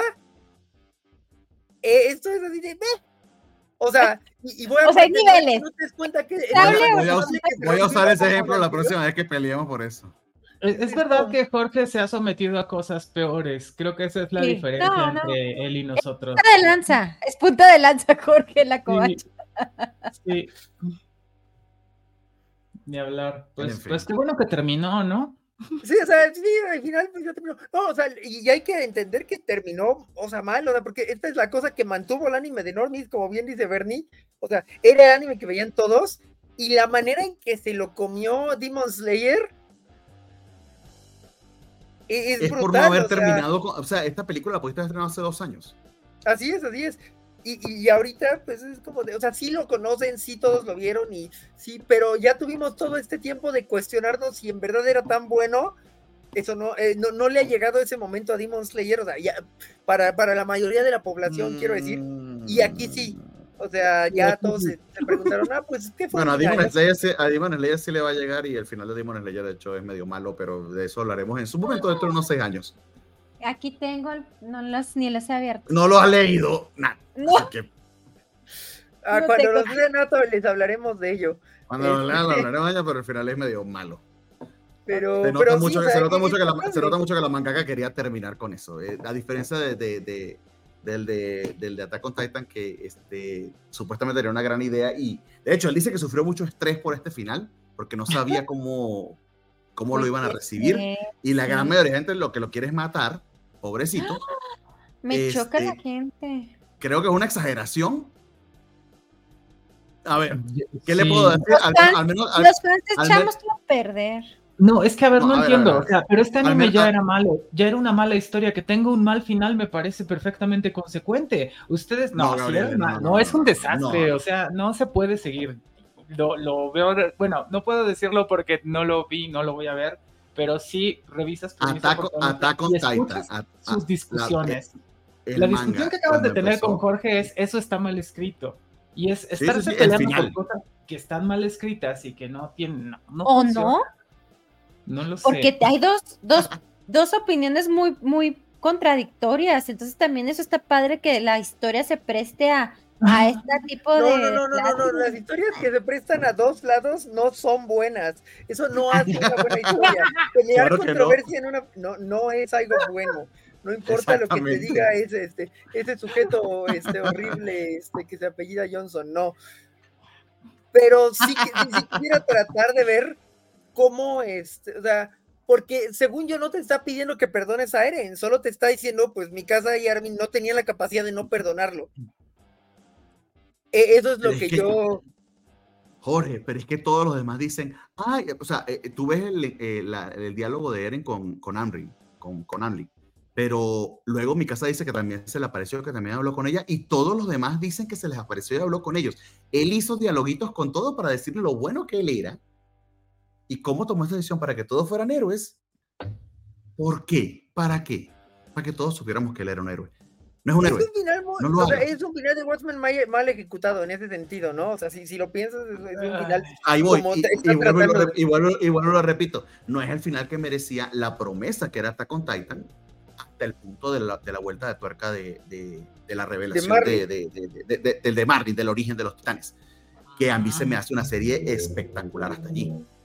Pudo haber sido uno de los mejores shonen de los últimos 30 años. Pudo haber- de hecho, es el más popular. Es de 10 los años. mejores, a pesar de todo. Ah. Pues Lo sí, único- mira, lo, único que puedo decir, lo único que puedo decir, con- eh, porque hace dos semanas salió mi viejito huevón favorito, George R. R. Martin, diciendo nuevamente que puede que le tome un par de años más terminar los vientos de invierno. Al menos tuvo los cojones de terminarlo, mal o bien, pero lo terminó nuestro querido Isayama. Este, y eso Y ya, mejoró mucho en su dibujo en el, in- en el intervalo. Eso, eso también tenemos que reconocer de él. que no es un parangón muy alto, ¿eh? Tampoco. porque no, pero- otra, pero otra mejoró, cosa, otra cosa mejoró. del manga, del manga Titan que es horripilante. ah, tiene su propio estilo. yo Eso, también, supongo como no me molesta tanto. no. A mí Eren, pobre Eren, nunca me cayó bien. Eso fue lo que me detuvo de ver el anime. No. Ay. Nunca pude avanzar, perdón. Ahí Ah, Hay no entiendo. O sea, Eh, ahí, por ejemplo, concuerdo. Pero sí, sí, sí, perdón, Gabriel. No, es, es muy sencillo. Es, no entiendo, no entiendo el descontento de la gente, porque la- las, las personas que ya no creían o que nunca creímos en que Attack on Titan fuera a tener un buen final, dijo Bernie, era una gran promesa y en eso se quedó. Tiene rato que es un despropósito.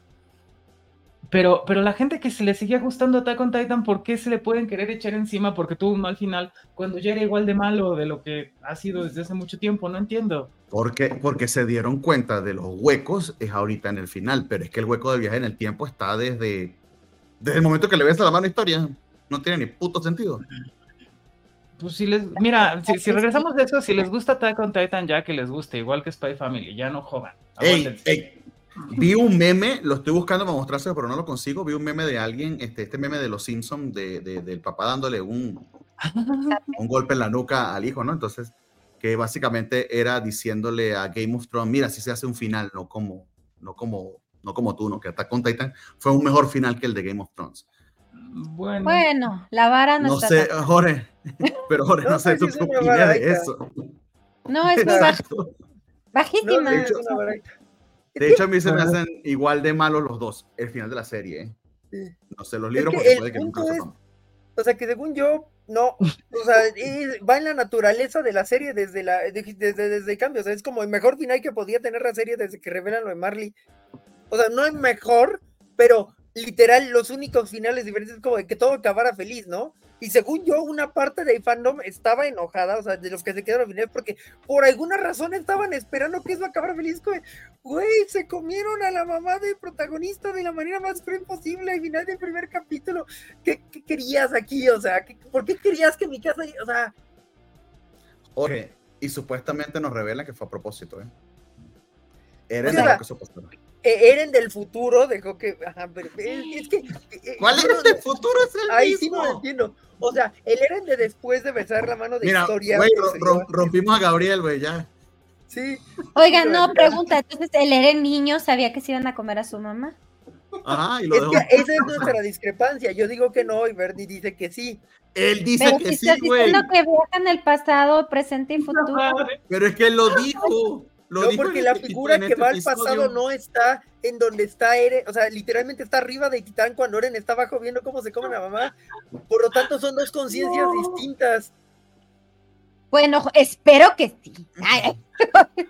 Uno no trae hijos para que se la coman a uno nomás. Bueno, vamos a ver los 75 episodios otra vez a ver si eso es verdad. No, pero o, sea, bo- o sea, vale la pena rechecar un poco, eh, no sé, el, el- el especial anterior, pero lo, del manga, por ejemplo, también recuerdo como que te queda muy claro que, o sea, hay una presencia de Eren arriba de Titán gigante.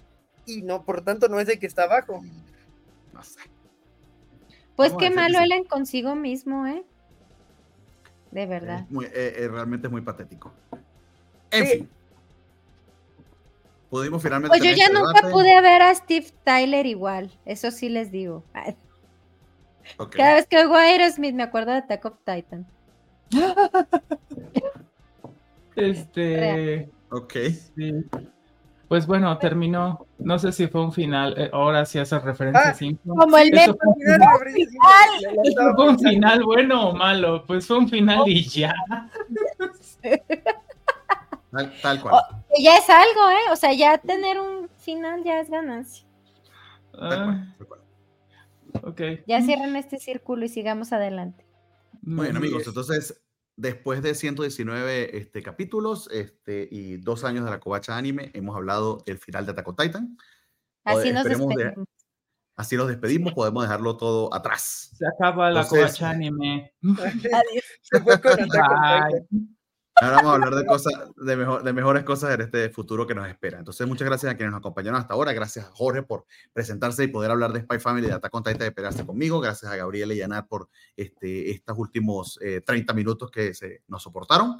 Eh, y nada, déjenos en los Gracias, comentarios cuán equivocado estoy yo, o cuán equivocado está Jorge, o cuán equivocado estamos todos. Este, cuídense mucho, voy con el outro. No sé si tengan algún comentario, chiste o anécdota para el No, final o no. No, que aquí sí este, estoy muy dispuesto a. Eso es lo que, lo, lo que eh, recuerdo así como desde el manga, pero probablemente mi percepción del manga modificó cómo eh, veía el- la animación. Entonces vale la pena checar otra vez. Y este es uno de esos campos en donde si lo dice, eh, sí, sí puedo retroceder. Ah, bueno, ya dijo que su versión joven específica. Yo tengo como esta idea que son dos conciencias. Si no son dos conciencias, ya está perdido todo. Te lo doy totalmente. Eh, ah, vo- voy a, Vamos, voy a vamos a buscarlo, dígame. Yo, yo- yo, Sí, honestamente no lo recuerdo. y compártanlo. Andaremos puntuales en. Twitter checando eso. Este, y hablemos de cosas más bonitas como ella tenía un montón de experiencia y yo no tenía ninguna en próxima, es este, en, el- en el futuro. Es un anime muy bonito y ya. Muy De hecho, lo, Eh, lo- lo hablamos la semana este, pasada. Yo sé, yo eh, sé, yo sé, nada más quiero Y decir. quedó, agregar- quedó, quedó ahí entre los bastante top porque de hecho, a pesar de ser muy hechito del tema, está bastante este, entretenido. Sí. Gabriel, Sí. adelante. Eh, yo, yo quiero señalar que Jorge tiene o- orejas de elfo, e- es, parte de su cosplay. Es, de el de- Flea, es la de Mushoku. ¿es el, correcto? bueno, o se sea que trae el baby doll abajo. sí. Eso se está entendiendo bien. Pues con esa Sí, imagen nos vamos. sí. Esperemos que sí. Ah, me parece Ya. excelente. Imagínense el baby doll de Jorge y con eso nos vamos, amigos. Cuídense mucho. Voy con el outro. Bye bye.